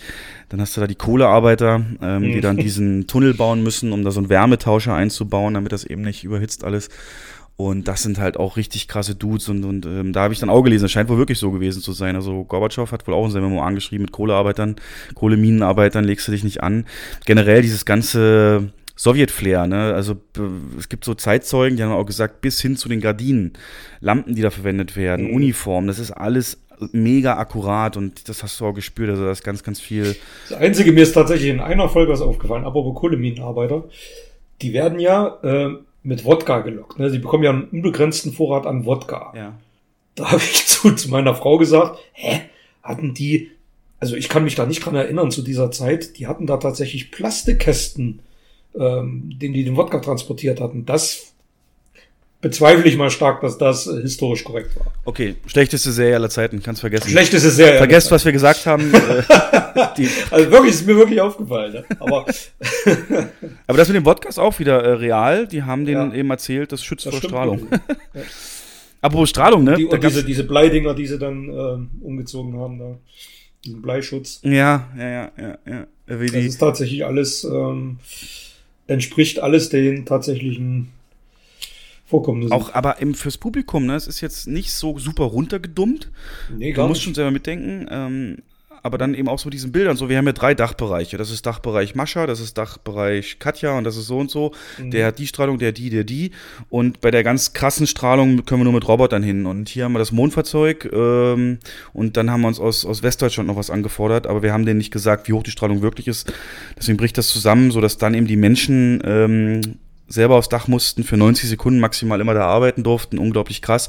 Und das gibt's auch so eine Live, so eine Szene eben im Vergleich mit echten Aufnahmen und das war so ein One-Shot, glaube ich, auch äh, richtig mhm. beklemmend, bedrückt, alles so auch mit, mit, mit, mit kühlen Filtern, die Bilder überlegt. Ähm, richtig genial. Und dann muss ich dran denken, was so krass ist. Und zwar haben sie erzählt so in einer Szene, dass die stellen es dann irgendwann fest in Schweden, die Strahlung von diesem äh, von der Explosion, so war es ja in Wirklichkeit auch, so haben ja der Westen überhaupt ja. erst mitgekriegt, dass da was ist und später dann Satellitenbilder. Ja. Ähm, dass es dann eben gesagt wird, mittlerweile verbieten sie den Kindern in Frankfurt draußen zu spielen. Und dann habe ich so überlegt, okay, 26. April, ja, das ist so drei Tage vor meinem Geburtstag und das war im Jahr 86, da war ich also zwei. Ich weiß nicht mehr, was ich an meinem dritten Geburtstag dann gemacht habe, 86 oder 2. Aber ich war mit Sicherheit draußen. äh, ja. Ja, und, und Sie reden von Frankfurt am Main. Ja, Frankfurt am Main. Ja, ja, ja. ja das heißt, dass ähm, alles das, was weiter östlich lag, noch mehr Strahlung abbekommen hat wahrscheinlich.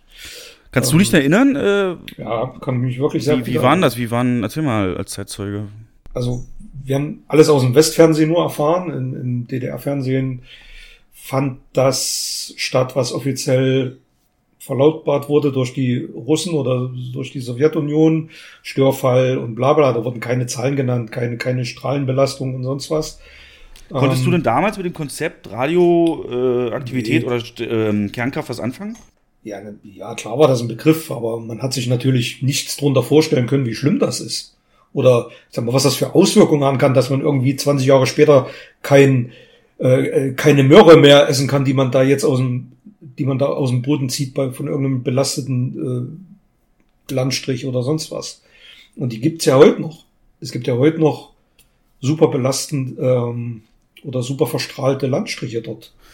Wobei es ja mittlerweile sogar ein Touristenort ist. Mehr es ist mittlerweile ein Touristenort. Tourismus. Ja. Hat, würde mich tatsächlich auch mal reizen, aber mittlerweile sieht man ja gar nichts mehr, weil so ein neuer Schutz ähm, rübergezogen wurde. Aber unabhängig davon nochmal, so damals, also dann hast du das, also wir mussten, ja wir, wir mussten dann tatsächlich in der Schule, das weiß ich noch ganz genau, einen Aufsatz darüber schreiben. Was? Ähm, über, ja, über Tschernobyl und ähm, wie wir das so empfunden haben und wie es im Fernsehen so rüberkommt. Und ich kann mich noch sehr gut erinnern, dass ich in meinen Aufsatz reingeschrieben habe, dass ich die Informationspolitik ähm, der Sowjetunion unzureichend finde. Ach so, deswegen hast du keinen ja. Schulabschluss. Okay. Deswegen habe ich keinen Schulabschluss. ja. Nee, das war aber direkt dann zu der Zeit auch. Wollten Sie das? Das, das war okay. direkt zu der Zeit. Das war ein paar Tage danach, ja. Oh Mann, ey. Na, wie gesagt, das ist. Und heute kann man sich ja im Internet tatsächlich anschauen, wie, wo die Wolke langgegangen ist. Dass ja. sie wirklich eher nach Skandinavien gezogen ist und wir, man muss sagen, zum Glück nur so ein paar Ausläufer abbekommen haben. Mhm. Ähm, ja. Und ein Jahr später waren wir dann in Kiew mit der Klasse. Echt? Cool. Ja, cool. Ein Jahr später, okay. Mhm. Oh Mann, das erklärt einiges. Ja. Dein deformiertes Gesicht und so. Nein, keine Scherze oder sowas. Jahre, die ausfallen. Nein, äh, ähm, also grundsätzlich auch von mir höchstes Lob. Ähm, es ist halt keine Feelgood-Serie, ganz klar. Es ist äh, auch, finde ich, das Sounddesign wollte ich nochmal hervorheben und Musik. Oh, ja. Die hatte ganz starke Anleihen, finde ich, von so einem Johan Johansson-Stil. Ja, und weißt das, du warum? Na, weil es ist eine Isländerin auch, die das gemacht hat, ne? Ja, und die kennt Johann Johansen. Kannte, hm. Kannte, ja, genau. Äh, weiß gar nicht, wie. Die haben zusammen, die haben wohl zusammen gearbeitet sogar und ähm, deswegen ist dieser Stil auch zu erklären. Die ist eigentlich gar keine, ich sag mal, Komponistin in dem Sinne, die ist eher Musikerin, Cellistin oder irgend sowas, glaube ich. Hildur, bla bla. Ja, ist die gute Frau. Ja, äh, Grimsdottir oder so. Auf jeden Fall dieses, ja, gibt ja in Island nur diese beiden Namen, ne? Johansson, der Sohn mhm. von Johann und Dottir, die Tochter von so und so. ähm, aber das hast du ganz klar rausgehört und auch das Sounddesign, das ja. soll sich wohl äh, inspiriert haben auch lassen von wirklich Geräuschen aus dem Kontrollzentrum. Und äh, die schockierendste Szene für mich dann am Ende Also in Staffel in Folge 5 wird dann praktisch ein Gerichtsprozess geführt, mit allem Wissen, was man eben bis dahin recherchiert hat durch die Charaktere, wo das wirklich ganz toll dargestellt ist, auch eben für Nicht-Experten, wie so eine Fusion, äh, Kernspaltung und so weiter funktioniert und Energieerzeugung. Und ähm, da sich dann Rückblicken auch eben die Zeit davor, wie es dazu kommen konnte. Und der Typ dann, so ein Reaktor ist ja abgeschirmt durch eine 1000 Tonnen schwere Deckel, so eine Platte, 1000 Tonnen. Mhm. Und dann stehst du da in diesem riesigen Raum aus der Perspektive von dem Arbeiter in diesem, der halt über dieser Platte auf so einem Gerüst steht, im Geländer. Und dann fangen durch den Druck, der da entstanden ist, äh, unten drunter die Blöcke an zu vibrieren. Und das muss so ein unfassbar krasses Gefühl gewesen sein. Also es ist nicht vorstellbar, wenn du, wenn du realisierst, da ist so viel gerade schiefgelaufen, dass die Teile da wie Spielzeug angehoben werden. Mhm. Und dann explodiert auch die ganze Deckelplatte. Und dieser Arbeiter ist bis heute, ja. Die Leiche ist bis heute ja. nicht gefunden. Ja, Und auch da äh, setzten sich schon ähm, Memes oder so, äh, haben sich schon, äh, es gibt ja so eine Sache, die wird da ständig wiederholt. Und ähm, zwar dieses 3,6 Röntgen. Ne? Die haben am mhm. Anfang äh, immer nur Strahlenmessgeräte, die 3,6 Röntgen anzeigen, aber einfach aus dem Grund, dass sie nicht mehr anzeigen können. Also dann später das Messen sind es halt 15.000. Und diese normalen Geräte bis 3,6 Röntgen, das ist immer der Wert, mit dem sie arbeiten. Und dann sagen halt alle, die irgendwie sich damit halbwegs auskennen, sagen, naja, 3,6 Röntgen äh, ist nicht großartig, aber auch keine Katastrophe. Mhm. Und so, äh, äh, setzt man das jetzt, kann man das für alles Mögliche, Mögliche so. Was macht äh, Man in Black? Wie viele Besucher hat er? 700.000. Naja, ist nicht großartig, aber auch keine Katastrophe. Mhm. Schreiben wir in Zukunft nur noch 3,6 dahinter. Ja, dann wissen wir sofort, was gemeint mhm. ist. Ähm, genau. Also, ja, Riesenlob und Handwerk, Vorbereitung, man merkt Herzensprojekt und hört euch diesen Podcast an. Script Notes von Craig Mazin und seinem Kollegen John August. Tolle Gäste, tolle Themen. Jetzt hatten sie in der letzten Folge hatten sie den Black Mirror äh, da, auch super interessant, äh, wie manche Folgen dann entstanden sind. Reden sie auch über diese USS Callister Folge, ähm, die da eben dieses Star Trek äh, ist und so weiter. Ähm, ja, sehr viel geile Hintergrundgeschichten, die das sehr viel greifbarer machen, wie sowas entsteht und Jetzt ist die Frage, wer jetzt davon nicht genug kriegt, nicht genug kriegen kann, so Miniserien. Äh, dem kann ich noch Band of Brothers ans Herz legen. Äh, ist genauso eine Miniserie. Äh, HBO 9,5 von 10 bewertet über eben die 101. Luftlandeeinheit der, im Zweiten Weltkrieg.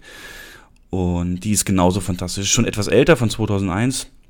Aber äh, spielt das eben deren äh, Vorlauf auch nur eine kleine Kompanie eben, eine kleine Gruppe im Mittelpunkt. Äh, hast du das gesehen? Sagt das was? Äh, gesehen habe ich es nicht, aber sagt mir was. Ja. Also war in aller Munde. Genau, Band, Band of Brothers äh, gerne mhm. auch nachholen, toll gemacht. Ähm, auch viele Schauspieler, die heute ähm, ja, durch was anderes bekannt sind.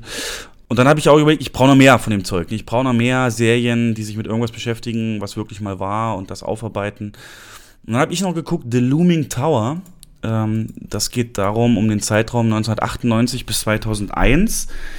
Äh, die, äh, ja, praktisch, äh, ist ja klar, es läuft auf 9-11 hinaus, deswegen auch The Looming Tower. Und es zeigt so ein bisschen den Struggle, wie CIA und FBI sich massiv gegenseitig im Weg standen bei der Beschaffung von Informationen, die nicht geteilt haben miteinander, auch ganz viel interne Kleinkriege hatten und deswegen es überhaupt nur dazu kommen konnte. Und da werden auch dann Szenen eingespielt von Anhörungen wichtiger Personen 2004 dann, äh, wie die wirklich dazu angehört waren.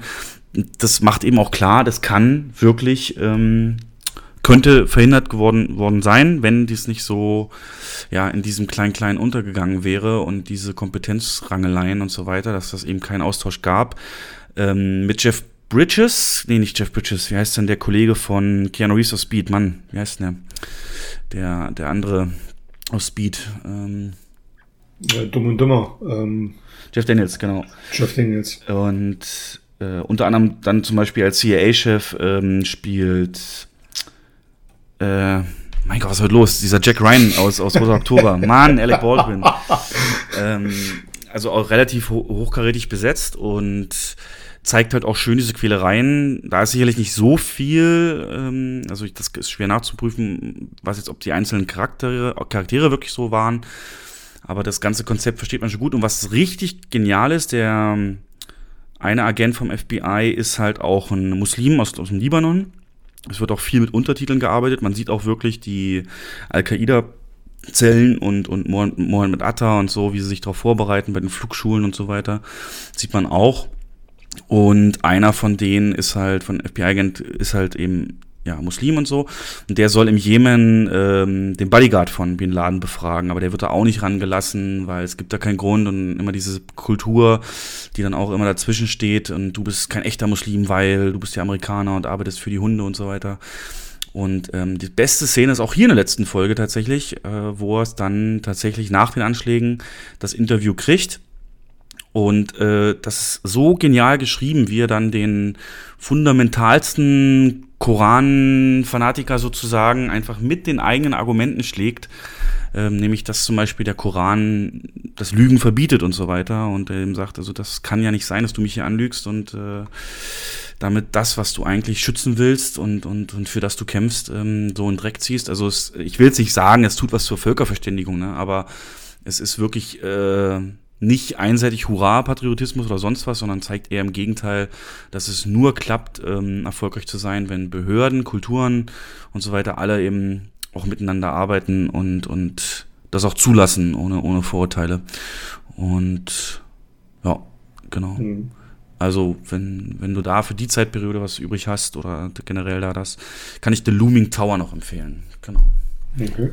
Ähm, gibt's auf Amazon. Gut, Hast du noch was geguckt, serienmäßig? Nö. Okay. Serienmäßig.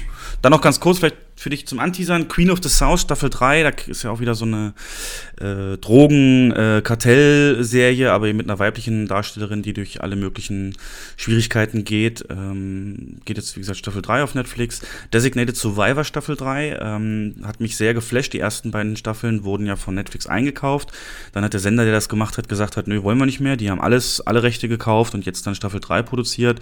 Äh, merkt man deutlich, also tonal ist es ziemlich stark geschiftet. Also es geht ja, wie gesagt, darum, dass Kiefer Sutherland in Folge 1 ähm, bei einem großen Meeting von Kongress und Senat ähm, gibt es immer einen sogenannten Designated Survivor.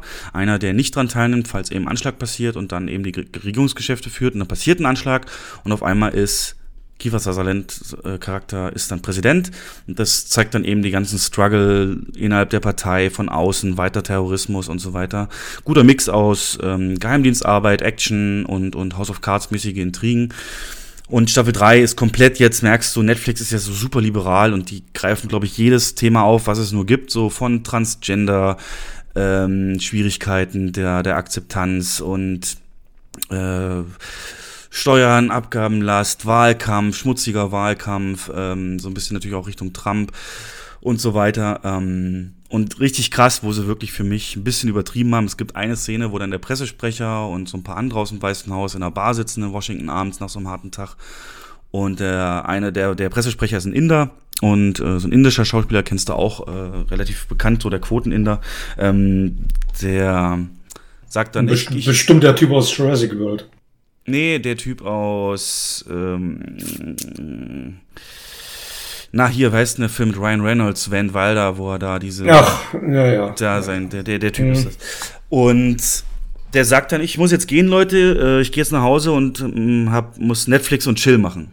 Also es wird innerhalb einer Netflix-Serie, die gekauft wurde, sagt dann der Typ, äh, ich gehe noch nach Hause, Netflix und chillen. Und das ist ja eigentlich so ein geflügeltes Wort für ähm, äh, ja, Netflix anfangen zu gucken mit einer Frau und dann eben äh, äh, ja, ne, Knickknack und so. Das ist ja so ein bisschen so, das, das, das, so ist es ja entstanden. Netflix und Chill heißt immer äh, im Prinzip nur irgendwas anmachen und dann los. Und dann wird ihm das da erklärt, was das bedeutet. Und er sagt, ach so, das bedeutet das? Wusste ich gar nicht. Mhm. Also das fand ich schon ein bisschen zu sehr on the nose. Äh, ja, aber gut. Und was ich mir noch die ähm, Wer es nicht wusste, was ich mir jetzt noch auf, die, auf den Plan geschrieben habe, ist Black Mirror, gibt es eine neue Staffel. Äh, The Americans, äh, Spionageserie über eben ja, russische Agenten, die in Amerika aber wohnen, Scheinidentität haben und so weiter, aber in Wirklichkeit eben auch Geheimnisse schmuggeln müssen. Staffel 5 endlich auf Netflix und Happy, habe ich auch im früheren Podcast schon mal drüber geredet. Staffel 2 ist da, genau, bin ich auch sehr gespannt. Da, da muss man sich doch für Monate zu Hause einschließen, um das alles durchzugucken. Hm, das nennt man Sommer, ja. Oh.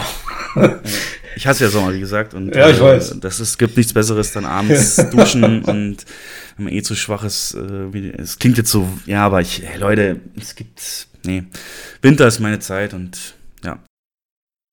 Kino in der DDR. Jens, ihr hattet doch gar nichts. Ist das, ist, entspricht das der Wahrheit? Ist das äh, hier angebracht im Rahmen von, von Kinos auch, auch diesen alten Satz, äh, zu bringen? Oder würdest du jetzt erstmal, ohne dass wir jetzt schon in die Tiefe gehen, sagen, nö, das konnte sich sehen lassen? Ähm, das konnte sich tatsächlich sehen lassen. Wir hatten schon ein bisschen was mit Einschränkungen, mit einigen Entbehrungen, aber ähm, ja, umso spektakulärer war es, wenn mal was wirklich, ähm, wenn mal ein starker, toller Film rausgekommen ist. So, und jetzt reißen wir mal die Geschichte so ein bisschen ab. Jens wird ähm, das stark unterstützen durch seine Zeitzeugenberichte. Ähm, und da fangen wir auch direkt an. Kennst du den Befehl Nummer 1 vom 28. April 1945, also noch vor der Kapitulation des Deutschen Reichs äh, vom damaligen sowjetischen Stadtkommandanten von Berlin? Sagt der Befehl Nummer 1 vom 28. April 1945 was? Denn der ist der Grund, warum du heute im Kino arbeitest. Der Befehl Nummer 1. Nee, erzähl's mir. Er hat erlaubt an diesem Tag mit diesem Befehl Nummer 1, dass der Betrieb von Vergnügungsstätten, wo Kinos ja auch zuzählen, bis 21 Uhr erlaubt ist. So. Und das war ja keineswegs sicher, ne? Nach so einem, ne, dann, nach so einem Krieg ähm, gibt es sicherlich anderes, aber das war eins der ersten Sachen, die er festgelegt hat. Denn er wusste, die Leute brauchen wahrscheinlich gerade dann Abwechslung. Ne? Zählen auch Theater und so dazu. Also die mussten und auch wenn überall Trümmer waren, auf Kino konntest du bis 21 Uhr zurückgreifen. Und ich glaube, sonst wären alle auch durchgedreht. Das war schon eine clevere Entscheidung. Mhm. Und hat es eben auch erst ermöglicht, dann, ja, auf den noch verbliebenen, muss man ja sagen, Leinwänden, äh, überhaupt dann Kinos oder andere Vergnügungssachen überhaupt zu machen. Ähm, und dann bereits am 19. Juli 45 fand eine öffentliche Premiere statt von einer neuen Produktion des äh, russischen Dokumentarfilms Berlin. Die Verleihfirma, also auch das Prinzip von Verleihfirmen, äh, gab es damals schon und hat sich ja dann entsprechend durchgesetzt. Äh, sprecht das richtig aus? Sojus Intor Kino? Sojus stimmt, ja. Okay. Mhm. Hast du, hat, man nur, hat man nur Sojus gesagt, oder was? Ja, ja, Sojus Filmverleih gab's ja Sojus. damals. Okay, nennen nennen wir es hier Sojus, der Einfachheit halber.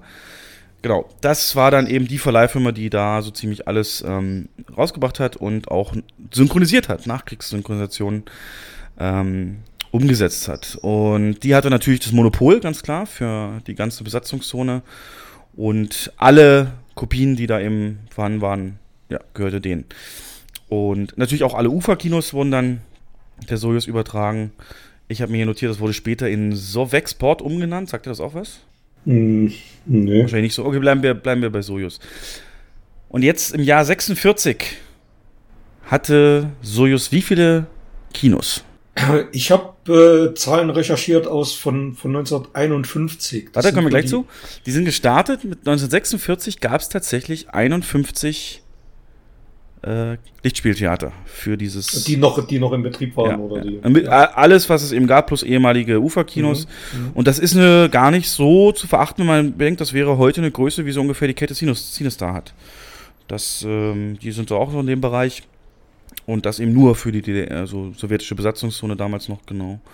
Natürlich hat man dann eben auch Kinos, die äh, Mitglieder der NSDAP gehört haben, enteignet und dann fünf Länderverwaltungen eben der ganzen Bundesstaaten, also der, der Länder äh, Brandenburg, Mecklenburg, Sachsen, Thüringen und Ostberlin unterstellt.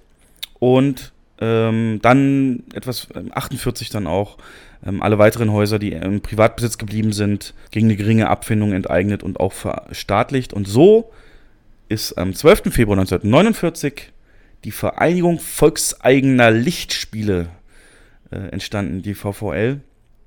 Genau. Und äh, diese Lichtspielhäuser, also wenn du jetzt vor 51 nichts hast, würde ich bis 51 einfach mal durchmachen. Mhm. Ähm, diese Lichtspielhäuser äh, ja, wir konnten, wie gesagt, nur erstmal auf, auf, auf Suez-Verleih zurückgreifen, aber kurz danach wurde eben ein zweiter Anbieter etabliert namens DEFA und der ist ja heute noch ein Begriff.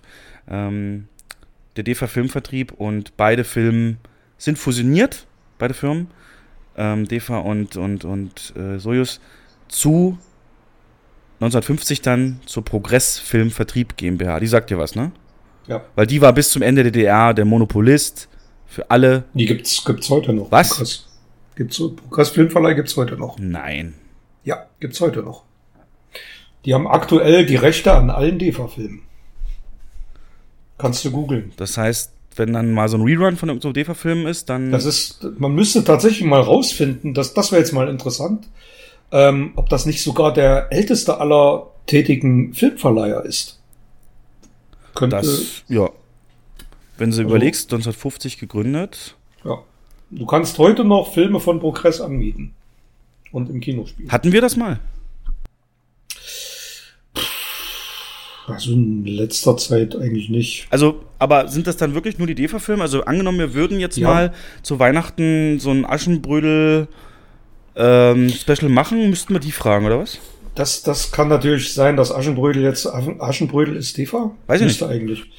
Ist, glaube ich, eine tschechische Koproduktion. Kann sein, dass da die Rechte irgendwo anders liegen, aber die haben wirklich heute das vollständige DEFA-Filmerbe im Bestand.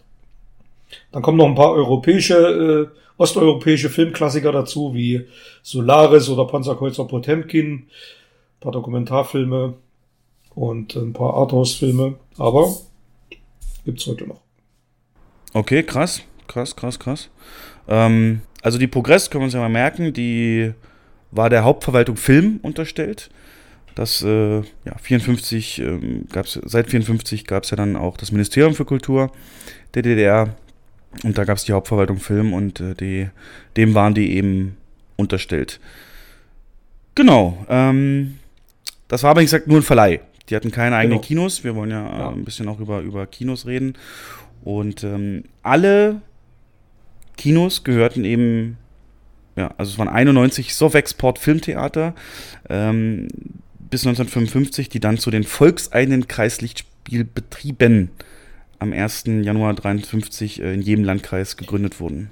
Da wurde, da wurde wahrscheinlich auch viel enteignet und ähm, gab es wahrscheinlich auch ein paar Privatkinos dabei, Ja, denke ich, denke ich mal. Also wurde ja damals eigentlich alles enteignet, was irgendwie in Privathand war und zu einem volkseigenen Betrieb gemacht. Da sind die Kinos mit Sicherheit dabei gewesen. ja, ja haben, genau. Gegen, gegen kleine Enteignungen wurden so Privathäuser Mhm. dann auch, ähm, ja, äh, genau, genau, äh, kleine Abfindungen enteignet. Und nur der Vollständigkeit halber noch schnell die, ähm, ab 1. Januar 63 dann wurden alle DDR-Kinos zu den 15 Bezirkslichtspielbetrieben, später Bezirksfilmdirektionen zusammengefasst und den, im Haushalt der jeweiligen Bezirke auch eingegliedert. Und jetzt das für mich Interessante, ne, weißt ja, den Klüngel und so, den gab es ja auch in der DDR. Und es ist wirklich das Zitat aus so einer Rechercheseite, äh, die das ganz klar so sagt, wenn man einen guten Draht zu diesen Bezirksleitern äh, von Staat und Partei eben hatte oder die in der Führungsebene äh, Kinofans waren, war es viel, viel leichter, Mittel zu bekommen für Ausbau von Kino, als wenn nicht. Und äh, als Beispiel, ich weiß nicht, kannst du es bestätigen möglicherweise, wurde gesagt, dass beispielsweise der Bezirk Gera wesentlich mehr in Kinos investiert hat als der Bezirk Leipzig. War das so damals so, wenn du sagst, wenn du, wenn du ins Kino willst, muss man nach Gera? War das so ein, so ein, so ein Image oder ist, haben die hier übertrieben? Hm. Ähm, Habe ich jetzt bei mir nicht nicht stehen, aber das stimmt tatsächlich, weil Gera ist nicht unweit von meiner Geburtsstadt und mein ähm, ehemaliger Chef kommt aus Gera und der hat äh, noch zu DDR-Zeiten war er einer der Urheber dieses Festivals der Goldene Spatz. Was war das? Und äh, das ist so ein, so ein Kinder, das gibt's heute noch. Das ist so ein Festival, was Kinderfilme fördert und dann auch Preise verleiht. Gera ist tatsächlich ähm, gerade im Thüringer Raum eine Filmstadt gewesen, was das angeht. Mhm. Und wenn, also ich assoziiere das jetzt einfach mal mit dem, was du jetzt gesagt hast, würde darauf hindeuten, ja. Okay, also wenn ich zu der Zeit dann wahrscheinlich auch, wenn ich das Hobby auch verfolgt hätte, ja, da, das war damals eben, weißt du, heute ist ja natürlich anders, aber schon krass, ne, musstest du, also wenn du jemanden hattest, der so eine Vorliebe hatte, dann, dann konntest du deine Träume eher verwirklichen, das ist, Ja. äh, Du, das Problem war damals einfach, äh, die meisten Leute hatten ja kein Auto oder waren wirklich auf Zug angewiesen. Man ist halt nicht irgendwo hingefahren, um ins Kino zu gehen. Ich bin in meiner Heimatstadt ins Kino gegangen. Ich bin nicht nach Leipzig oder sonst wohin gefahren, um mal in ein 70 Millimeter Kino zu gehen. Das kam überhaupt gar nicht in Frage, was viel zu umständlich war. Mhm. Das ist heute viel einfacher. Heute setzt du dich ins Auto und fährst 50 Kilometer ins nächste Kino. Ist ja problemlos. Macht ja, machen ja viele. Das war halt damals nicht so. Deswegen hat man das, selbst wenn man jetzt in unmittelbarer Nähe wohnte, gar nicht so mitbekommen, was da Großstädte in der Nähe für, für eine Kinolandschaft hatten. Okay. Ähm, aber kommen wir dann entsprechend mal auch zu den Zahlen. Die kannst du ja mal von 51 dann präsentieren. So, das ist das erste Jahr, wo es über Kinogänge in Deutsch, in der DDR, ähm, ja, verlässliche Zahlen gab. Genau. Was hast du dann herausgefunden? Man hat 1951 angefangen, äh, das statistisch aufzubereiten und es gab in diesem Jahr 1494 Kinos in der DDR. Kann das wirklich sein? Ähm, Weil Ja. wir reden jetzt in Deutschland über so 800, 900. ja, aber das ist ein, wirklich eine offizielle Zahl. Ich habe sie so aus dem Internet. Also, ja, ich, also, und äh, ja. es geht ja sogar noch weiter. Also ähm, es sollen 545.161 Sitzplätze gewesen sein insgesamt. Was ich auch sehr, sehr viel finde. Dann kommen wir aber zur nächsten Zahl. Und dort sollen jährlich 188 Millionen Menschen ins Kino gegangen sein, was einem Durchschnitt von 10,3 Kinobesuchen pro Person pro Jahr entsprechen würde. Oh, das gelobte Für Land, uns ey. heute, ganz ehrlich, das wäre für uns heute, ich weiß nicht, wir können unsere Gehälter verdreifachen. die, die Kapazitäten hätten wir gar nicht, ja. ja, das ist, äh, das ist eine unglaubliche Zahl, ähm, die sich aber einfach auch damit erklären lässt, dass es halt kein Fernsehen gab zu der Zeit. Ja, das stimmt. Kein Fernsehen, kein Internet, nichts. Also man, wenn man abends irgendwas machen wollte, äh, auch ich denke mal so Restaurants oder so, das wird es alles noch nicht so in dieser Form gegeben haben, ist man ins Kino gegangen. Das wurde ja noch besser, ne? Das wurde noch besser. Ein paar Jahre später äh, stieg das dann auf 18 Besuche pro Person an. 18, ja, unglaublich. 1957. Also zum Vergleich, ne, haben wir, haben es gesagt, aktuell der Schnitt in Deutschland ist 1,3. Ja. Und das ist schon krass.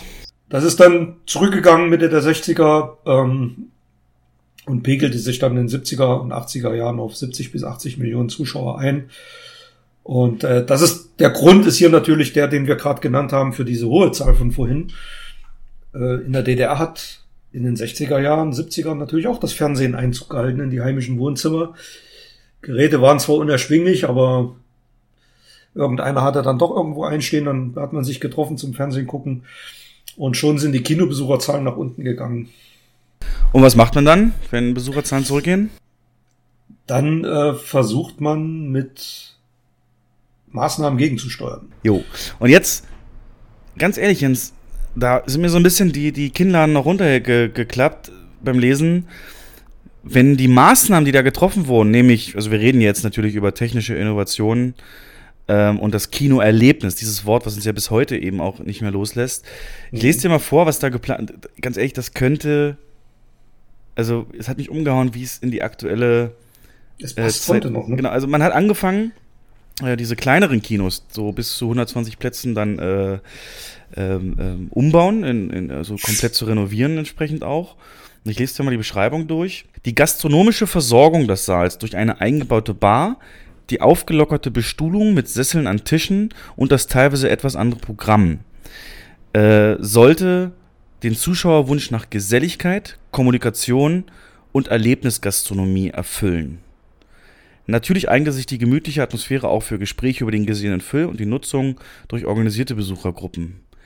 Also ganz ehrlich, das ist doch eins zu eins das, was wir jetzt gerade, wir haben es am Anfang gesagt, auch Mhm. versuchen durch den Umbau bei uns umzusetzen. Ne? Ja, das ist aber, wie gesagt, das ist keine Idee, die in den letzten fünf oder zehn Jahren entstanden ist. Vor diesem Problem standen Kinos eigentlich schon immer. Und es wurde schon zu dieser Zeit oder damals wurde schon versucht, mit, ähm, mit Trends, mit Innovationen mehr Besucher ins Kino zu locken. Und aber nochmal, dieses, was wir auch, also warum, kannst, kannst du dir erklären, warum dann im Zeiten des Multiplex einfach dieser Aspekt so komplett weggelassen wurde? Warum, das ist ja jetzt auch die Spätfolgen, merken wir ja gerade, Mhm.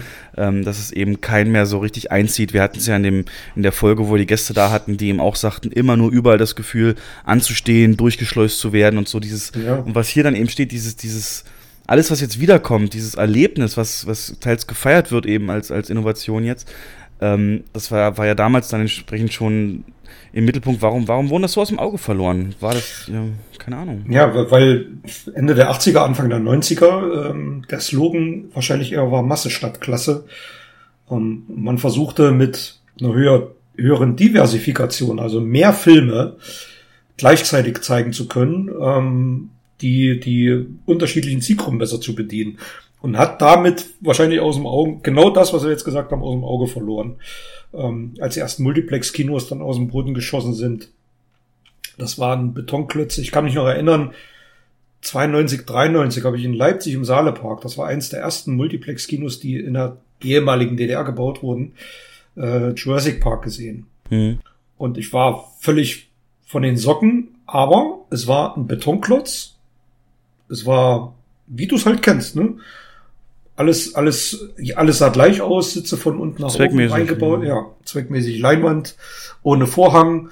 Das kann ich gar nicht. Also in, in jedem Kino, in dem ich als Kind war, war ein Vorhang vor der Leinwand. Also das war, das hatte so was Besonderes. Da gab es auch noch einen Gong und dann ging die, in meinem Heimatkino hatten wir sogar einen Vorhang, der nach oben aufging. Oh. Den gibt's übrigens heute sogar noch in diesem Kinosaal. Und ähm, das hatte irgendwie was Eigenes, was Besonderes. Es waren zu DDR-Zeiten gab es keine Multiplex-Kinos. Da hatte ein Kino, hatte einen Kinosaal und nicht zwei oder drei oder vier. Ja. Das kam erst viel, viel später. Und ähm, also eine Idee da, ja, da ist überhaupt niemals äh, die Rede davon gewesen. Das war aber nicht notwendig. Man hatte gar nicht so einen Filmstock, um das dann ähm, auffüllen zu können. Also man hätte gar nicht drei, vier Seele bespielen können. Das wäre gar nicht möglich gewesen. Ja, aber Multiplexe waren, wie gesagt, zu der Zeit noch weit weg. Ähm, gab's, gab's nicht, ne? Ja. War halt wirklich diese kleineren bis 120 Plätze, lässt sich gut charakterisieren. Und da habe ich recherchiert, wurde unterteilt in zwei verschiedene Arten von Kinos, Studio- und Gastronomie-Kinos. Ähm, weiß nicht, ob das so schon mal gehört also Studio, Filmtheater, äh, war dann eben auch mehr anspruchsvollere Streifen, wo mhm. Filme dann gezeigt wurden, die der Ministerrat eben im ganzen Land ähm, zeigen wollte. Und, und die Gastronomie-Kinos wiederum waren genau das.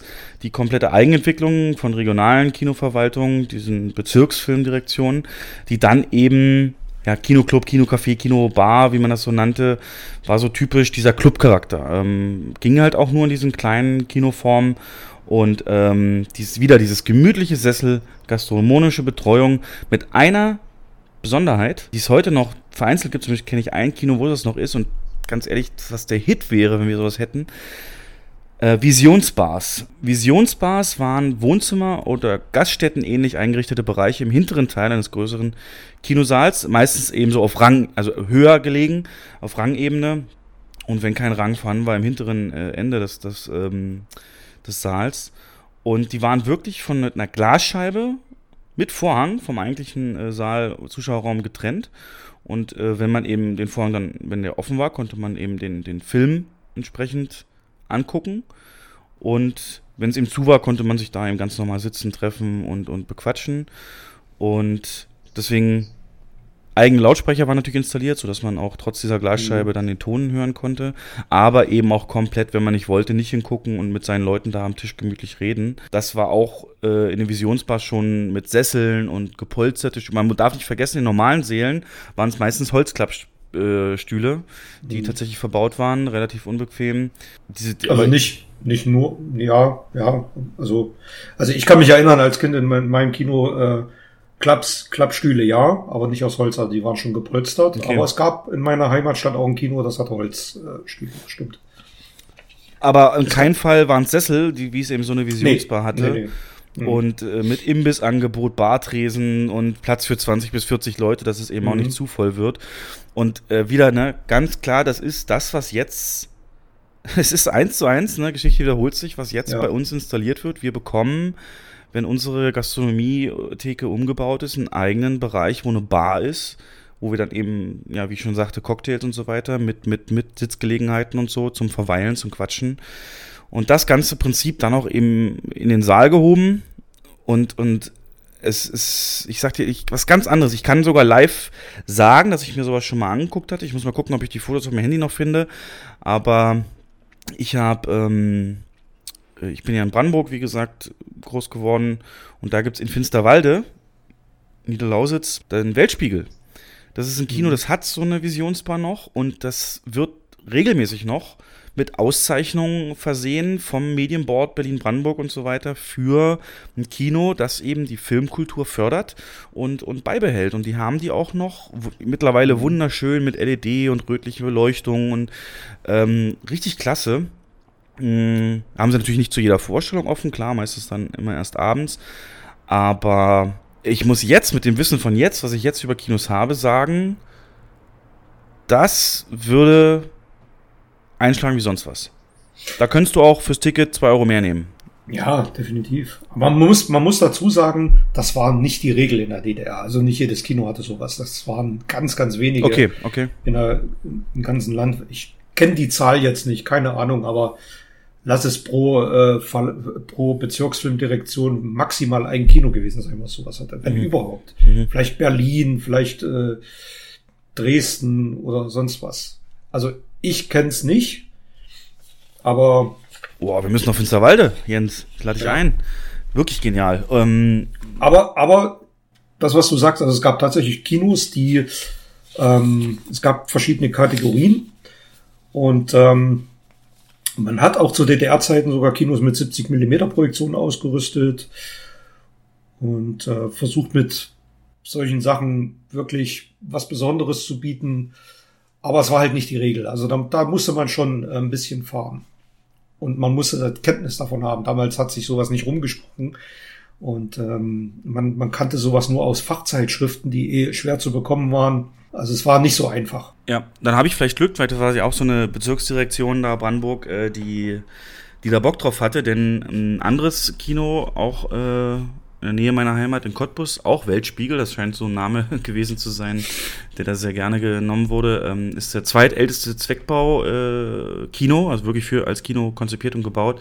Mhm. 1911 in, in, in Deutschland, gibt es nur noch ein älteres und also wirklich Gesamtdeutschland und auch das äh, ja, spiegelt ähm, diese Ideen eben schon wieder. Aber wie du schon sagtest, die Leute konnten natürlich nicht, ähm, also A, musste man davon wissen und B, äh, eben auch die, die Wege und so weiter nicht immer auf sich nehmen. Deswegen gab es die Initiative Landfilm.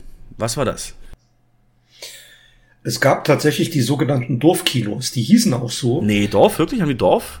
Ja, also ich habe Landfilm, Dorf ist doch so. Es gab Dorf, ja, es gab verschiedene Sachen. Okay. Es gab Dorfkinos und Landfilm. Das, was du meinst, sind wahrscheinlich ähm, mit den transportablen Projektoren. Wandelnde Projektoren. Ja, genau. genau Kenne ich aus meiner ähm, Abi-Zeit sogar noch, da war ich verantwortlich für diese Sachen. Was und, war das denn? Ähm, das war dann. Das sind, das, das waren zwei portable 35 Millimeter Projektoren mit, mit einem Stativ. Die wurden dann aufgebaut und ähm, ich habe in so einem, ich habe, als ich mein Abi gemacht habe, das war in Schmalkalden im tiefen Thüringen, und da haben wir die Woche über in so einem, ähm, wie ich sagen, so ein Wohnheim haben wir, und da haben wir da gewohnt, haben wir abends jede Woche einmal eine Filmveranstaltung organisiert und da war ich für, für verantwortlich. Da bin ich immer ins örtliche Kino, hab dort mit der Chefin, die dort war, ähm, hab eine Liste gehabt, welche Kopien gerade verfügbar waren und dann konnte ich mir raussuchen, welchen Film ich da bekommen konnte. Muss, musste halt bezahlt werden. Das hat dann die äh, das Wohnheim bezahlt und dann kam dann abends jemand mit zwei Projektoren, hat die auf Stative aufgebaut wir haben uns eine Leinwand gebastelt aus Bettlaken. Unten im Speiseraum haben wir das gemacht. Und ähm, mussten natürlich beide Projektoren dann genau aufeinander abgestimmt werden, weil es wurde ja überblendet. Jede, jeder Film bestand aus mehreren Filmrollen. Und dann haben wir da Kino geguckt, da unten im Speiseraum. Und das war immer super, super geiles Erlebnis. Wir haben da Beverly Hills Cop geguckt. Wir haben, es war in, Amerika ähm, all möglichen Sachen, die verfügbar waren. Ähm, hast du davon noch Fotos? Kannst du mir die mal Nee, da habe ich le leider habe ich keine Fotos mehr davon. Nee. Okay. Genau, aber das soll auch richtig, also auch generell dieser Landfilm, der dann eben durch Dörfer gezogen ist, ähm, soll richtig erfolgreich gewesen sein. Also die Leute ja. sollen sich gefreut haben, wenn der Mensch, der das gemacht hat, eben eintrudelte. Was du das? Ähm da gab es halt feste Termine. Das, in irgendwelchen Kulturhäusern haben die das dann gemacht mit Behelfsleinwänden wo eh Bestuhlung, wo eh Sitze da waren. Die haben dann normale Stühle dahin gebaut, äh, Plakat vor die Tür gehängt, am, am Samstag 20 Uhr Kino, Filmname. Und dann ähm, kam der dann mit seinen Projektoren und haben die da Kino gemacht. Geil, geil, geil. Ähm, ging ja dann auch weiter, da kommst du jetzt erst recht ins Spiel. Äh, hat man nicht nur in so Kulturtreffzentren in so Dörfern und so gezeigt, sondern sich irgendwann auch auf die Ferienorte besonnen. Ostsee, Thüringen, um Harz, äh, Mhm. Zeltkinos und bespielte Campingplätze. Also praktisch ein Vorläufer von, von Autokino oder beziehungsweise ja im Endeffekt Autokino. Ja, ja, kann man im weitesten Sinne schon damit vergleichen. Also die, ähm, die Menschen haben damals ja im eigenen Land Urlaub gemacht. Die wenigsten sind ins Ausland gefahren, äh, entweder weil sie kein Geld hatten oder weil sie sich wenn man die Möglichkeit nicht hatte. Wenn, dann konnte man nach Ungarn maximal sonst wohin. Und ähm, ich weiß es noch, wir sind Nähe Erfurt, ist ein Stausee, Hohenfelden. Und da haben wir mehrfach Urlaub gemacht auf dem Campingplatz und da gab es ein Zeltkino. Und ähm, da war ich 10, 11, 12. Und das war für mich immer ein Highlight, ähm, wenn das Wetter schlecht war oder wenn irgendwas anderes war, in dieses Kino zu gehen und mir dann einen Film anzugucken im Urlaub. Und das war immer brechend voll. Stinknormale Sitzbänke, man hat dann irgendwas für den Hinter mitgenommen, dass es ein bisschen bequemer wurde. Auch wieder solche portablen Projektoren, die waren hinten allerdings abgetrennt mit einer Glaswand, also man hörte die nicht so laut rasseln. Eine richtige, eine richtige Kinoleinwand. Und ähm, das waren solche Hallen, die waren so halbrund. Und da konnte man tatsächlich auf Campingplätzen und in Urlaubsgebieten Filme gucken, Kino gucken. Warte mal, was meinst du jetzt? Du meinst jetzt so Sommerkinos, Zeltkinos. Zeltkinos? Weil ich hatte noch, genau, ich hatte noch äh, das, das, ähm, das, das ähm, so Aluminium-Wellblech, äh, ähm, Ja, ja, das waren die. das waren die, Hm, so genau. mit Klimaanlage teils sogar. Ähm, Da war keine Klimaanlage drin, aber ich weiß, dass es welche gab mit, ja. das ist aber nicht das gleiche wie Zeltkino, ne? Weil das Äh. ist bei mir, äh, die Seite, die ich gefunden habe, äh, nennt das äh, Sommerkino. Doch, doch, das sind die. Okay. Also die hießen Zeltkinos. okay, okay. Also wir haben die so genannt. Aber das sind solche Blechdinger gewesen, so halbrund. Aber jetzt so bespielte Campingplätze, das war jetzt, das stelle ich mir aber eher so vor wie dieses Dorfkino, dass dann die Leute eben hinkamen mit den Projektoren und dann vielleicht so eine ja, Outdoor-Leinwand oder was da aufgestellt haben. Sowas ist da jetzt nicht gewesen. Das, das meinen die damit nicht, ne? Mit bespielten Campingplätzen. Nee, nee, nee, nee, nee. Also, Da habe ich wirklich noch sehr gute Erinnerungen dran. Ich weiß, dass wir da mit meinen Eltern haben, wir habe ich da drin Excalibur geguckt. War viel zu jung für den Film. Ja, so sah das aus. So eine halbrunde Blechhalle. Hieß halt da, wo wir Urlaub gemacht haben, hieß es Zeltkino. Okay. Das auf dem Camping Campingplatz war. Okay. Also das waren so die Maßnahmen, äh, um eben diesen Rückgang so ein bisschen zu kompensieren. Und auch, ne, wieder Geschichte wiederholt sich, Sommerfilmtage wurden eingeführt. Wo man dann besonders beliebte Filme eben meistens auch hatte. Ja, was war natürlich so einer der beliebtesten Reihen, die Defa-Indianer-Filme. Die Söhne der großen Bären hat es auf über 5 Millionen Zuschauer gebracht, ne? Ja. Im Jahr 66. Und ähm, Das war so die, das ostdeutsche, die ostdeutsche Antwort auf Karl May. Ja. ja. Und Hauptdarsteller heißt Gojko Mitic. vom Beruf Hat in beiden Fil äh, Filmreihen sogar mitgespielt. Beruf weiß ich jetzt gar nicht. Sportlehrer. Aha, okay. ähm, es hat ja, der hat ja nicht nur Indianer, der hat ja auch in einem Sci-Fi, in einem DDR-Sci-Fi-Film mitgespielt. Und Der hat in mehreren Filmen mitgespielt, ja. Signale, ein Weltraumabenteuer. Ähm, am- dann hast du recht gehabt, dann ging es auch wirklich los mit 70 mm Kinos, ähm, die, die Mitte der 19, 1960er Jahre dann äh, ja, bestehende Kinos umgerüstet wurden in der Regel. Und da wurden natürlich dann auch äh, ausländische Filme ganz stark angekauft. Äh, Spartacus beispielsweise, einer der ersten Filme, die da so gezeigt wurden. Und äh, in Schulen und äh, auch bei der Armee gab es natürlich Filmvorführer, äh, die meistens dann mit 16 mm Film, ähm, Filmprojektoren dann da auch nochmal dieses Medium. Das äh, hatten wir tatsächlich in unserer Schule auch. 16 mm Projektor und ähm, da wurden dann, ja, ich sag mal, Propagandafilme vorgeführt. Genau. Aber du warst jetzt hauptsächlich, was war dein, du, dein Stammkino war im Ort, ne? war direkt äh, ja, in meinem Heimatort. Also es gab 50.000 Einwohner und wir hatten drei Kinos, am Ende waren es dann noch zwei. Wäre heute auch eigentlich unvorstellbar, wir hatten sich gar nicht halten können. Ähm, Und ich bin in beide immer sehr gerne gegangen. Wobei das Kapitol heißt es, das existiert heute noch. Das war eigentlich mein Stammkino. Okay. 500 Plätze. Hui. Ja, Rang hat einen Balkon oben. Also ich habe immer sehr gern Balkon erster Reihe gesessen, weil da niemand vor mir saß. Da habe ich eigentlich alles gesehen, was, was so das Kinoherz begehrt hat. Die konnten, die haben dann aber, also wir können ja mal gleich, bevor wir, also die Filme, die da gezeigt wurden, das war aber dann durchaus divers, ja. Also, warte, wir machen es mal so, wir gehen kurz nochmal die Entwicklung durch, die Geschichte, und gehen dann mal ähm, auf die Preise ein und dann eben auf die Filme, die gezeigt wurden, würde ich sagen. Also ich habe jetzt nämlich, jetzt haben wir es ja, also wie gesagt, ne, Besucher ging zurück, 70, 80 Millionen, war jetzt so Mitte der 70er, 80er Jahre. Dann eben die ganzen Versuche der Neuerungen, Dorfkinos, ähm, unterschiedliche Investitionen, je nach Bezirkskino, Leidenschaft oder Leidenschaft des Bezirkschefs. Ähm, 70 mm Kinos teilweise, Visionsbars, äh, Dorfkinos, bespielte Campingplätze, Sommerkinos, Sommerfilmtage, alles Ideen, die wiederkommen werden oder die ähm, ja im Prinzip so jetzt ja auch wieder äh, nachgefragt sind. Und hatten wir im letzten Podcast, es wurde ja entschieden, ein Kinofest auch wieder einzuführen in Deutschland, das so ähnlich funktioniert. Und es gibt dann natürlich auch irgendwann, was mal angefangen hat, gerade wenn wir über DDR reden, eine letzte Statistik. Die hast du bestimmt auch rausgesucht oder gefunden. Es gab nämlich eine Studie, die dem Ministerrat Ende 89 vorgelegt wurde, zur Situation im Lichtspielwesen der DDR und zu den Hauptrichtungen seiner Entwicklung bis zum Jahr 2000. Ähm, ja, das, was stand da drin? Also natürlich, hast du, hast du die Zahlen auch, oder? Also die, ich habe ich weiß nicht, ob die identisch mit deinen Zahlen sind. Ich habe rausgesucht, dass es 1989, also im Jahr der Wende sozusagen, äh, noch 828 stationäre ja. Kinos gab. Ja. Und dann ein bisschen mehr als 116 Sommerkinos. Da zählen die Zeltkinos mit drunter, die wir gerade benannt haben.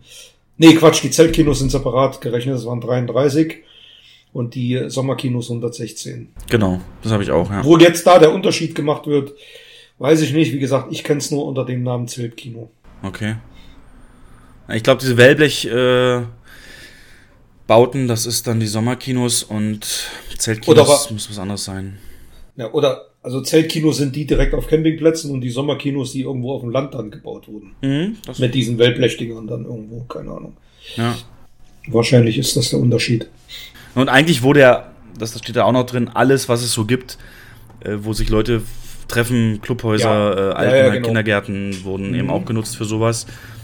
Und das führte zu 2200 Vorstellungen täglich, die ungefähr 190.000 Besucher angezogen haben. 70 Prozent davon Kinder und Jugendliche. Ne? Das ist äh, auch deutlich anders als zu heute. Einnahmen hat man allerdings ähm, 85,8 Millionen Mark damit nur gemacht und das Doppelte an Ausgaben gehabt. Und das hat einen Grund, nämlich den Eintrittspreis, den man äh, damals zahlen musste. Du weißt noch ganz genau, was musstest du für einen Kinobesuch zahlen? Also ich musste 10 Pfennig für eine Busfahrt bezahlen, um ins Kino zu kommen und eine Mark 10 für einen Kinobesuch. Wie viel Taschengeld ja. hast du bekommen? Ja, keine Ahnung. Hat gereicht. Nicht mehr. Hat gereicht, ja. ja. genau. Ähm, ja. Also eine Mark 10 für einen Erwachsenen, sagt man. Und für äh, das höchste waren so 2 Mark 10 für westliche Importe. Oder, also auf, gab da so Zuschläge für besondere Filme oder ja. Es war natürlich nicht, es, es trägt sich nicht, ne? Kinder. Nein, definitiv nicht. 25 Pfennig und ähm, eigentlich zu keiner Zeit konnten damit die Unkosten gedeckt werden. Mhm. Und ähm, ja, Durchschnittslohn muss man da mal in, in, ins Verhältnis setzen, war 600 Mark netto im Monat in der Lichtspielbranche, im Lichtspielwesen, wo 7700 Leute angestellt waren. Ja, ja, mhm. ja, ja. So, und jetzt guck mal, was, was wurde denn gezeigt? Also klar, man sagt so nur Propaganda und so, aber dem war ja nicht so. Ähm, 120 Filme jährlich, sagt man, hat Progress ab den späten 50er Jahren so äh, rausgebracht. Im Vergleich heute sind es 500. Und das höchste waren so 1988 dann 140 Filme, davon 20 Kinderfilme. Und DEFA hat 16 bis 18 Neuproduktionen beigesteuert. Und aus der UdSSR kamen 30 bis 40 Filme und aus den anderen sozialistischen Ländern äh, 60 bis 70 Filme. Also das ist schon ein klarer Trend. Mhm. Ähm, aber auch Westfilme wurden definitiv gezeigt, die ganz normal eingekauft wurden auf Filmfestivals beispielsweise. ähm, wo dann eben durch Kontakte mit den anderen Verleihern ähm, der sogenannte DEFA Außenhandel den Titel äh, ja, mit Progress zusammen aussuchte und dann erwarb. Und dann mussten aber auch alle Filme durch die Zulassungsabteilung genau. der Hauptverwaltung filmen. Glaube ich, der beste Job, ne? Weil du kannst jeden Film, konntest du sehen und dann sagen, wie, hast du nicht gesehen? Naja, Pech gehabt. Und dann einfach nicht freigeben. Ähm, da wurde grundsätzlich aber auch mehr Filme zugelassen, als dann eingekauft wurden, weil eben nicht unbegrenzt Geld da war. Ja. Ganz klar. Und ähm, mhm. ganz jo. interessant eben auch, dass wirklich eigentlich eine Quote festgelegt war, wie viel Filme äh, durch Austausch mit anderen realsozialistischen Ländern gezeigt werden mussten. Aber die DDR, die Führung hat sich äh, wirklich immer mehr versucht, diese Bindung zu lockern. Denn ähm, gerade so Filme, rumänische, nordkoreanische Filme, wo man es eben herkriegt, das kam nicht gut an, nicht bei den ostdeutschen Zuschauern. Nee, und da hat man, und das ist auch so ein Knackpunkt gewesen, da hat man auch viel beschissen, auf Deutsch gesagt. Was? Und das weiß ich, das steht nicht im Netz, ähm, das weiß ich aber aus Unterhaltung mit, mit einem Filmvorführer, habe ich als Student gejobbt, in, gerade in diesem Kino, von dem wir geredet haben, mein Heimatort.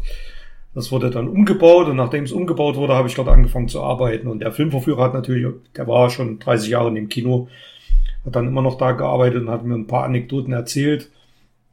Und die, äh, die haben dann tatsächlich, um die Quote zu erfüllen, ähm, irgendwelche Russenfilme abgerechnet oder ungarische, polnische, sonst was und haben aber stattdessen andere Filme gezeigt. Okay.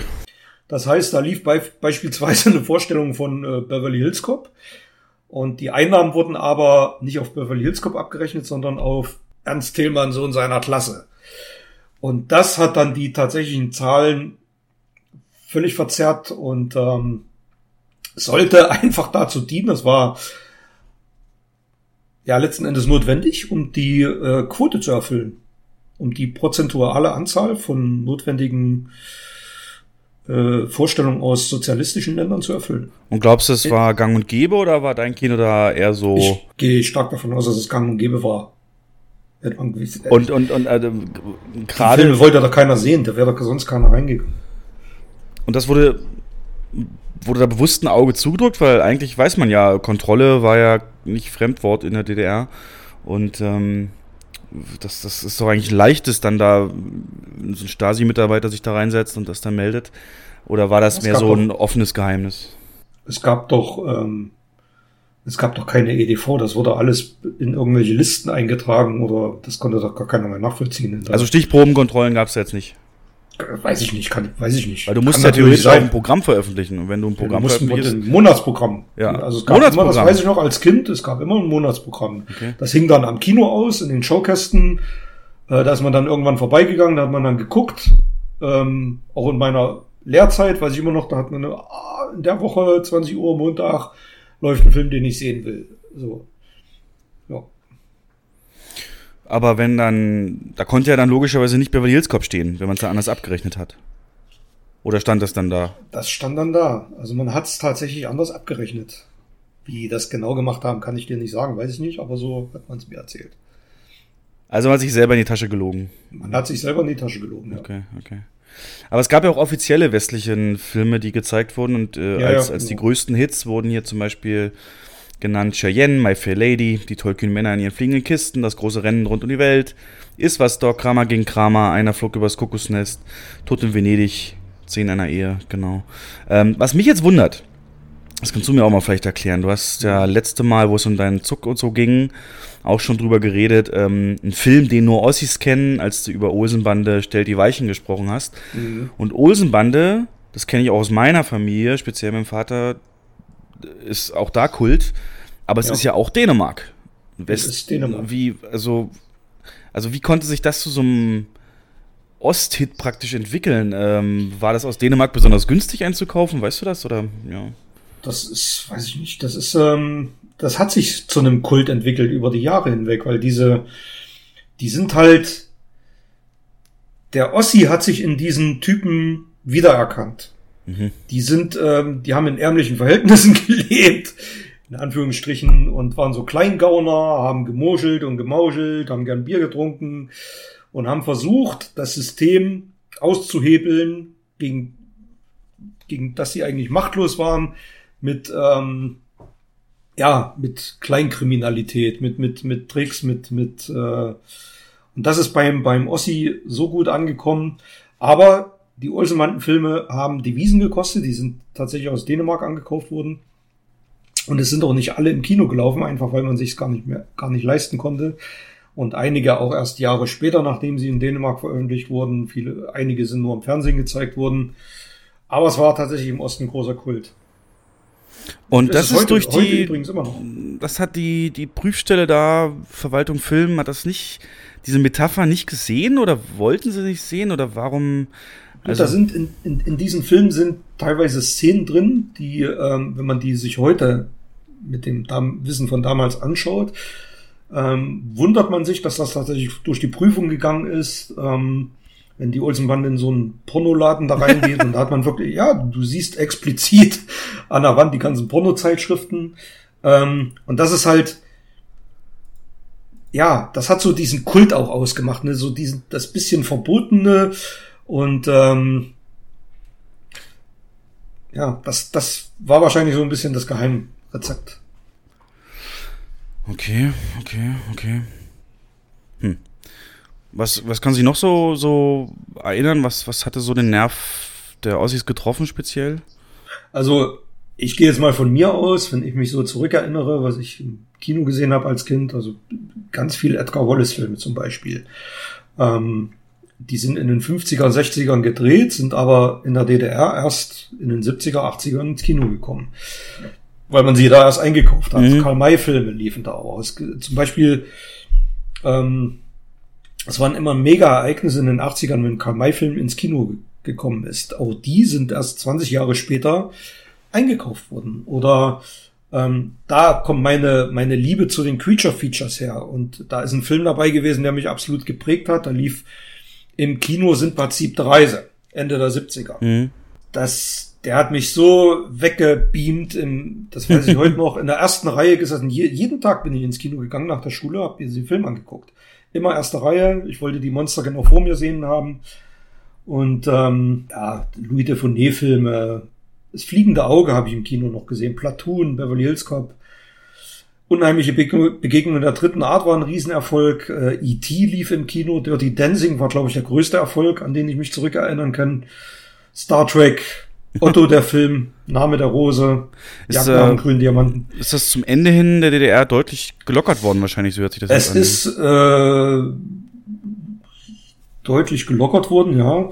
Also es sind Filme dabei gewesen, die schon, also es waren auch einige, die sind erst ab 18 Jahren freigegeben worden, wie zum Beispiel Es war in Amerika. Und ähm, teilweise hat man auch Szenen rausgeschnitten äh, ich kann mich an den Louis Dufournet-Film erinnern, das große Restaurant. Da imitiert er in einer Szene Hitler. Das hat man in der DDR aus den Positivkopien rausgeschnitten, die Szene. Mhm. Und ähm, also es wurde nichts gezeigt, was die was den Westen äh, ja heroisiert hat oder Action durfte nicht vordergründig sein, es durfte nicht gewaltverherrlichend sein und ähm, die, die Amerikaner durften nicht als Helden dargestellt werden. Aber ansonsten war eigentlich alles möglich. Ne? Es waren auch harte Actionfilme möglich. Die mussten tatsächlich dann aber politisch ins Schema passen. Ja. Und würdest du sagen, es gibt so Filme, die was bewegt haben? Also die, ich weiß nicht, die. Also man sagt ja heute Popkultur. Mhm. Gab es da auch sowas, worüber praktisch man jeder, jeder, jeder geredet hat mal zu einem gewissen Zeitpunkt? Oder war das nie in der Tiefe in der Gesellschaft Filme, ähm, dass die sich so wie heute als, als, ja. Platoon war zum Beispiel so ein Film, über den dann auch viel in der Schule geredet wurde. Ja, Vietnamkrieg war natürlich auch ein gefundenes Fressen, deswegen hat man diesen Film auch in der DDR ins Kino geholt obwohl er so mega brutal war für diese damalige Zeit. Ähm, Dirty Dancing war so ein mega Hype, aber das äh, ist wahrscheinlich in, in der BRD nicht anders gewesen, obwohl er im Osten ein, zwei Jahren Verspätung ins Kino kam. Und angenommen, es wäre jetzt nicht ähm, die Wende gekommen, wie, wie wäre das weitergegangen, deiner Meinung nach, mit den Kinos? Die waren ja auch schon alle an ihrer mhm. Substanz, ne, am Ende. Die waren alle marode.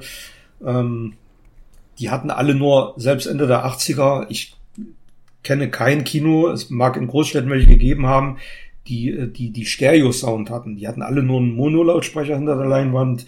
Die Sitze waren, ähm, ja, in die Jahre gekommen, runtergekommen, Wandbespannung, Leinwände dreckig, Flecken drauf, ja.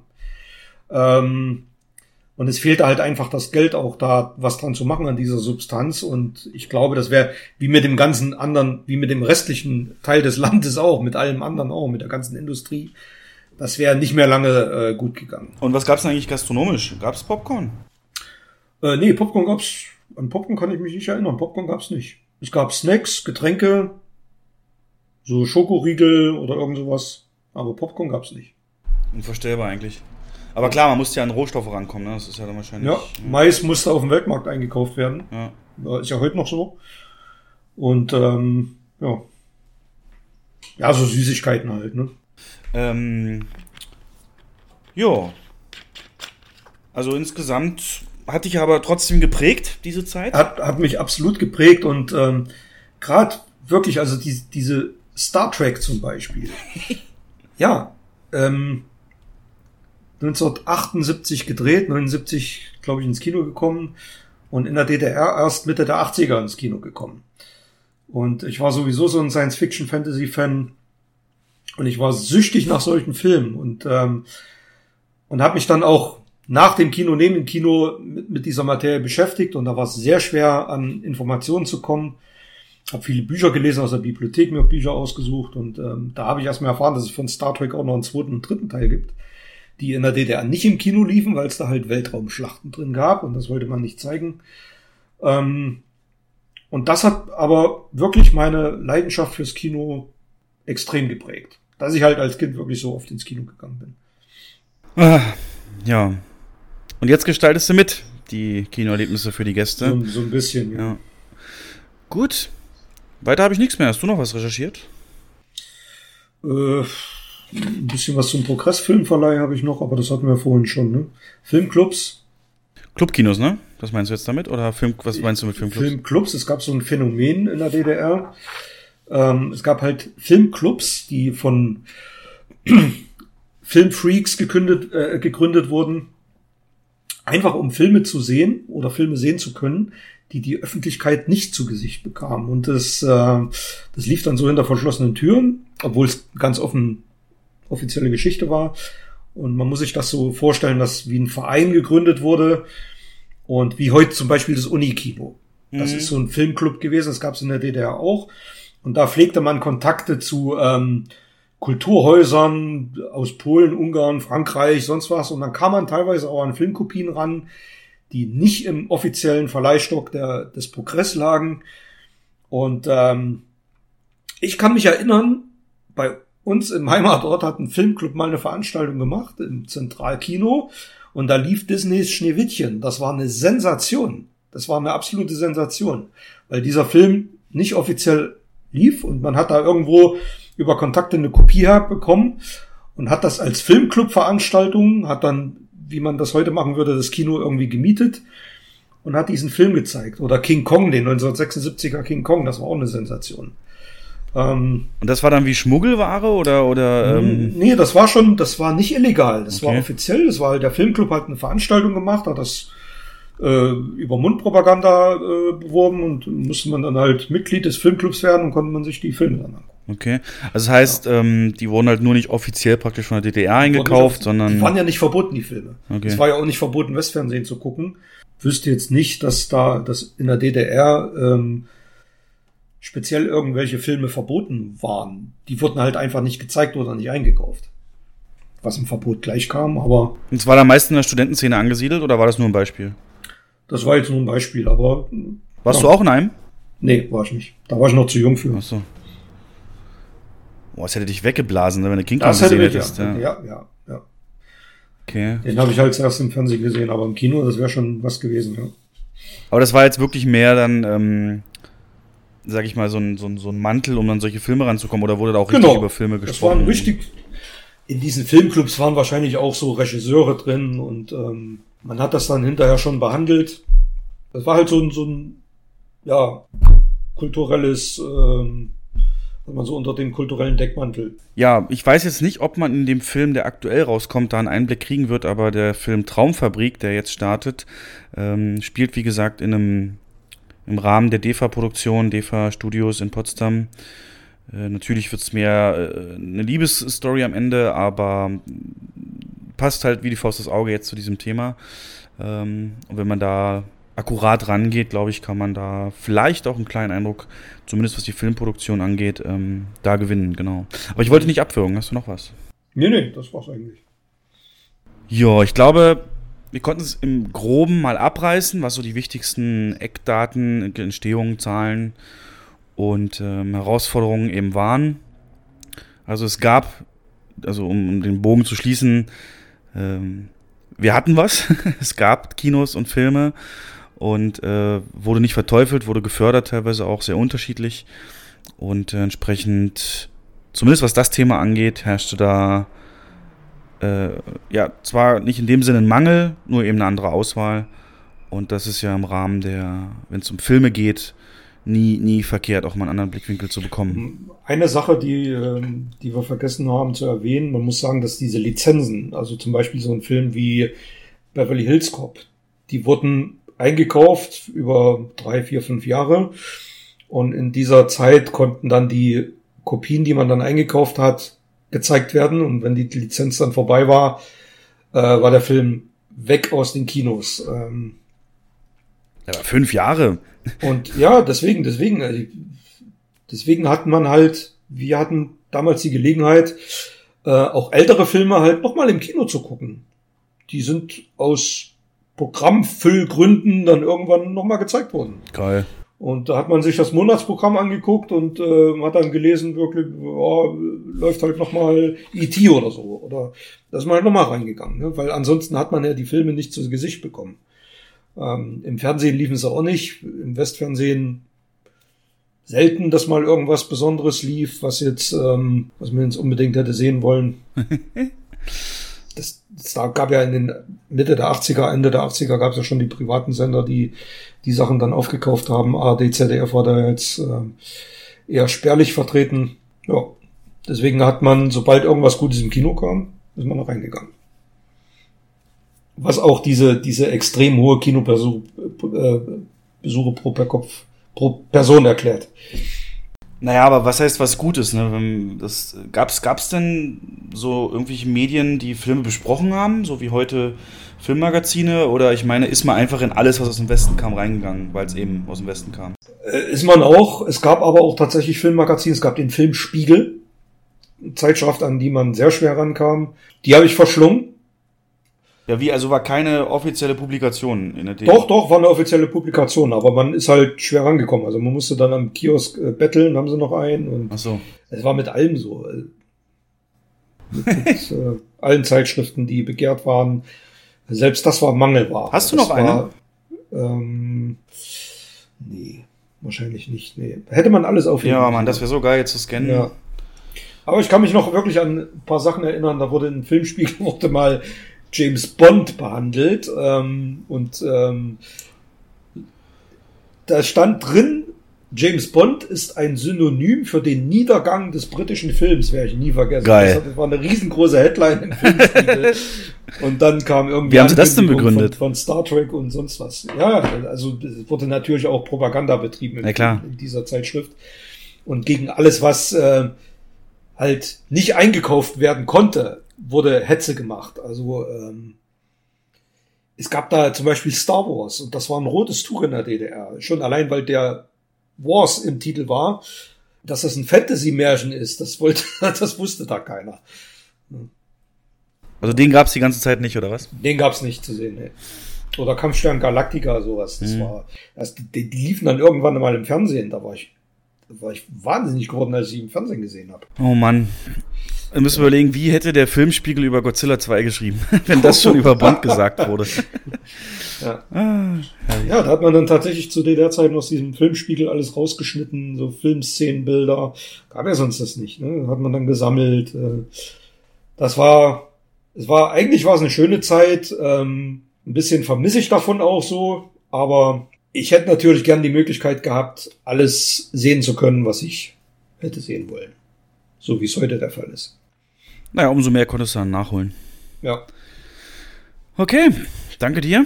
Ähm, jetzt ist es äh, gleich um elf nachts. Äh, wir hören jetzt auch gleich auf, aber noch kurz, weil die Hitze jetzt gerade erst losgeht. Auch ganz schnell für die Leute, die filmisch zumindest in äh, kältere Gefilde abtauchen wollen. Mal die geeignetsten Filme, um auf kalte Gedanken zu kommen, die also irgendwas mit Winter, Schnee oder so zu tun haben.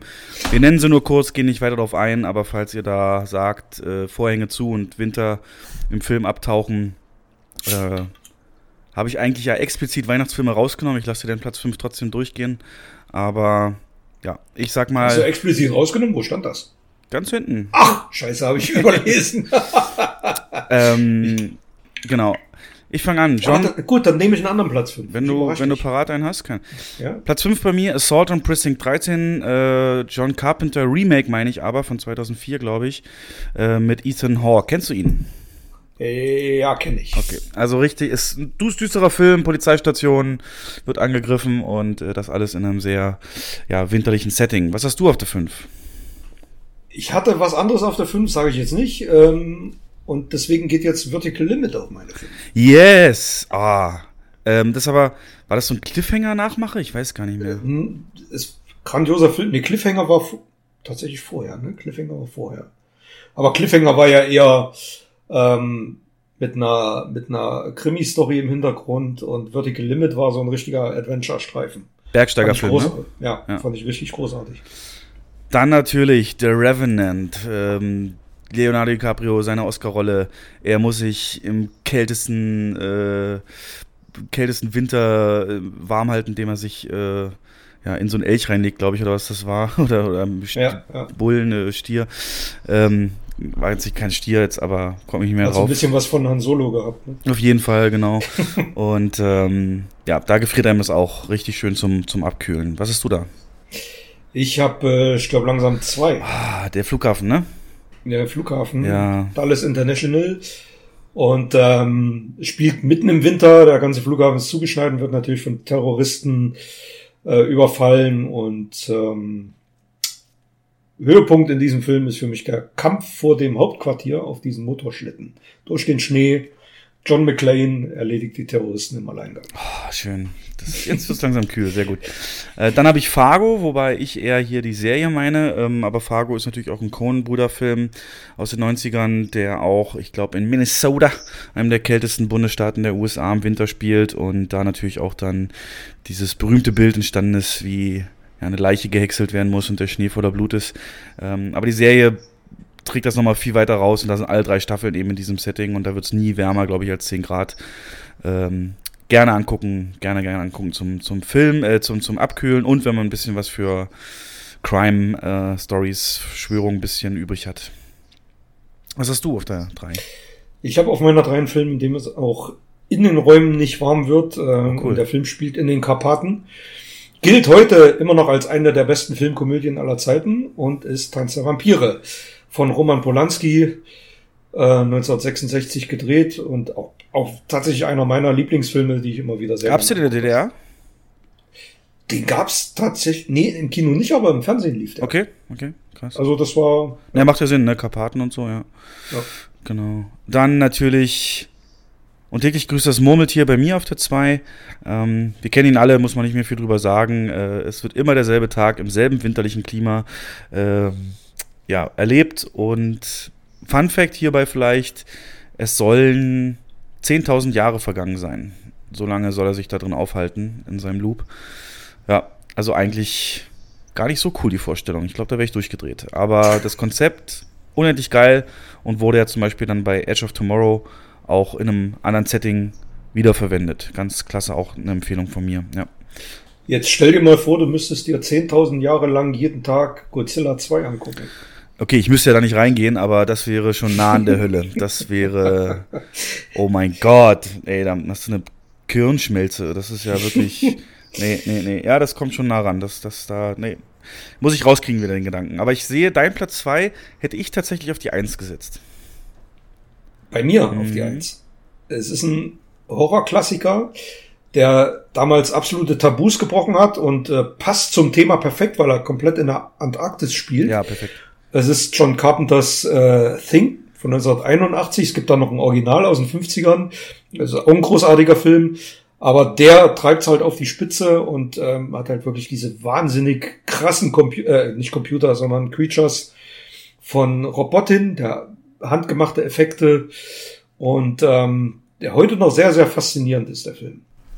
Ja, und das Setting, ganz genau wie du schon sagtest, hundertprozentig haut das hin. Ähm, ja. Ja, und da natürlich äh, darf der Mann unsere Vertretung in Hollywood nicht fehlen, Roland Emmerich, äh, The Day After Tomorrow bei mir auf Platz 1, aber einfach auch nur, weil er das so komplett übertreibt mit der Kälte. Ähm, es gibt ja dann diese Superzellen, die so kalt sind, dass ein Helikopter, wenn er fliegt, die Treibstoffleitung zufrieren lässt. Und äh, das dachte ich mir, okay, das ist richtig kalt. Ne? Und das, das äh, ist natürlich viel CGI und nicht so wirklich überzeugend. Aber zum Thema passt es perfekt. Das heißt, äh, wenn ihr bei dem 36 Grad Mittwoch äh, oder auch jetzt im Sommer einfach komplett das Gegenteil haben wollt, guckt euch den an. Ist auch nicht so fordernd fürs Gehirn, da kann dann, egal wie warm es ist, den kann man sich immer mal angucken. Ähm, Jake Gyllenhaal als sehr jung, äh, am Anfang seiner Karriere spielt er mit. Und ja, typische Emmerich-Unterhaltung, ganz klar. Genau. Dein Eins, muss ich ehrlich sagen, habe ich nicht eine Schneeszene gerade im Kopf. Erzähl mal bitte. Was? Der, fast der ganze Film spielt im Schnee. Er spielt zu großen Teilen in den Schweizer Alpen. Es ist ein James Bond-Film im Geheimdienst ihrer Majestät. Ähm, der einzige Auftritt von. Sag mal kurz der Bösewicht, wer ist der? Äh, Blofeld und gespielt von ähm, äh, äh, äh, Kojak, wie heißt er? Telly Savalas. Okay. Nee, habe ich nicht präsent gerade. Schweizer Alpen, war, warum da? Was ist da so der Aufhänger für? Naja, das Hauptquartier von Blofeld ah. ist auf dem Berg der Schweizer Alpen. Das ist so ein Gebäude, was da extra dafür gebaut wurde. Ich glaube, es existiert sogar heute noch. Und ähm, der absolute Höhepunkt ist eine Skiverfolgungsjagd, die von deutschen Willy Burgner inszeniert wurde. Und der Film war damals ein Misserfolg, ähm, weil Lazenby Sean Connery ablösen sollte. Das ist beim Publikum nicht gut angekommen. Gilt heute aber bei vielen Fans als Kultfilm. Und was mir an diesem Film mal so gefällt, ist, dass er tatsächlich ein sehr mutiger Bond-Film war.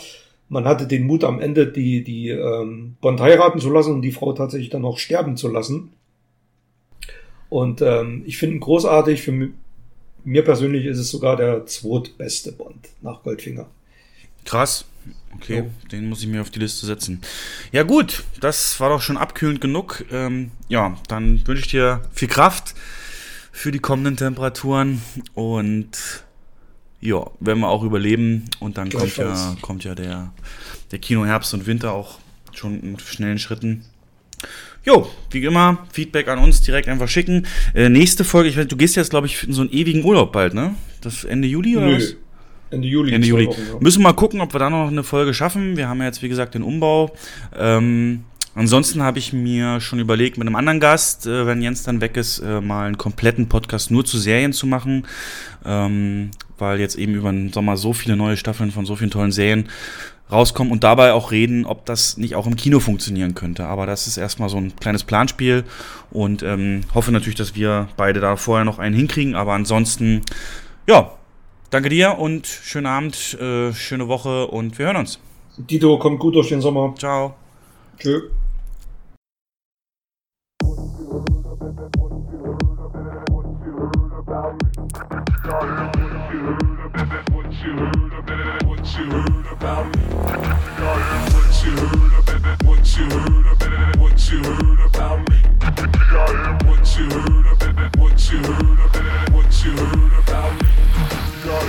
Now shorty, she in the club, she dancing for dollars. She got a thing for that Gucci, that Fendi, that Prada, that BCBG, Burberry, Dolce and Cabana. She feed them fools fantasies, they pay her cause they want her. She like my style, she like my smile, she like the way I talk. She from the country, think she like me cause I'm from New York. Look, baby, this is simple, you can't see. You fucking with me, you fucking with a P-I-M-P.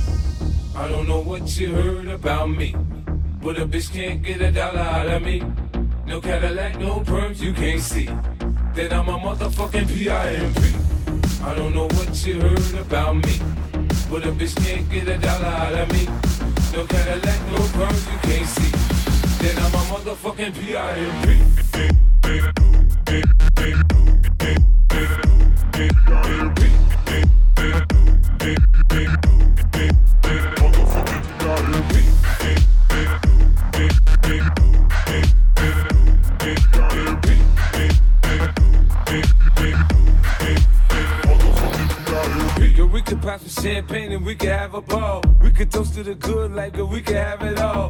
We could really spurge, girl, and tap them all. If ever you need someone, I'm the one you should call. I'll be there to pick you up if ever you should fall. If you got problems, I can solve them, they're bigger than small. That, that other nigga you be with ain't about shit. I'm your friend, your father, and confidant, bitch. I don't know what you heard about me. Woo! But a bitch can't get a dollar out of me. No Cadillac, no perms, you can't see that I'm a motherfucking P.I.M.P. I don't know what you heard about me, but a bitch can't get a dollar out of me. No Cadillac, no perms, you can't see.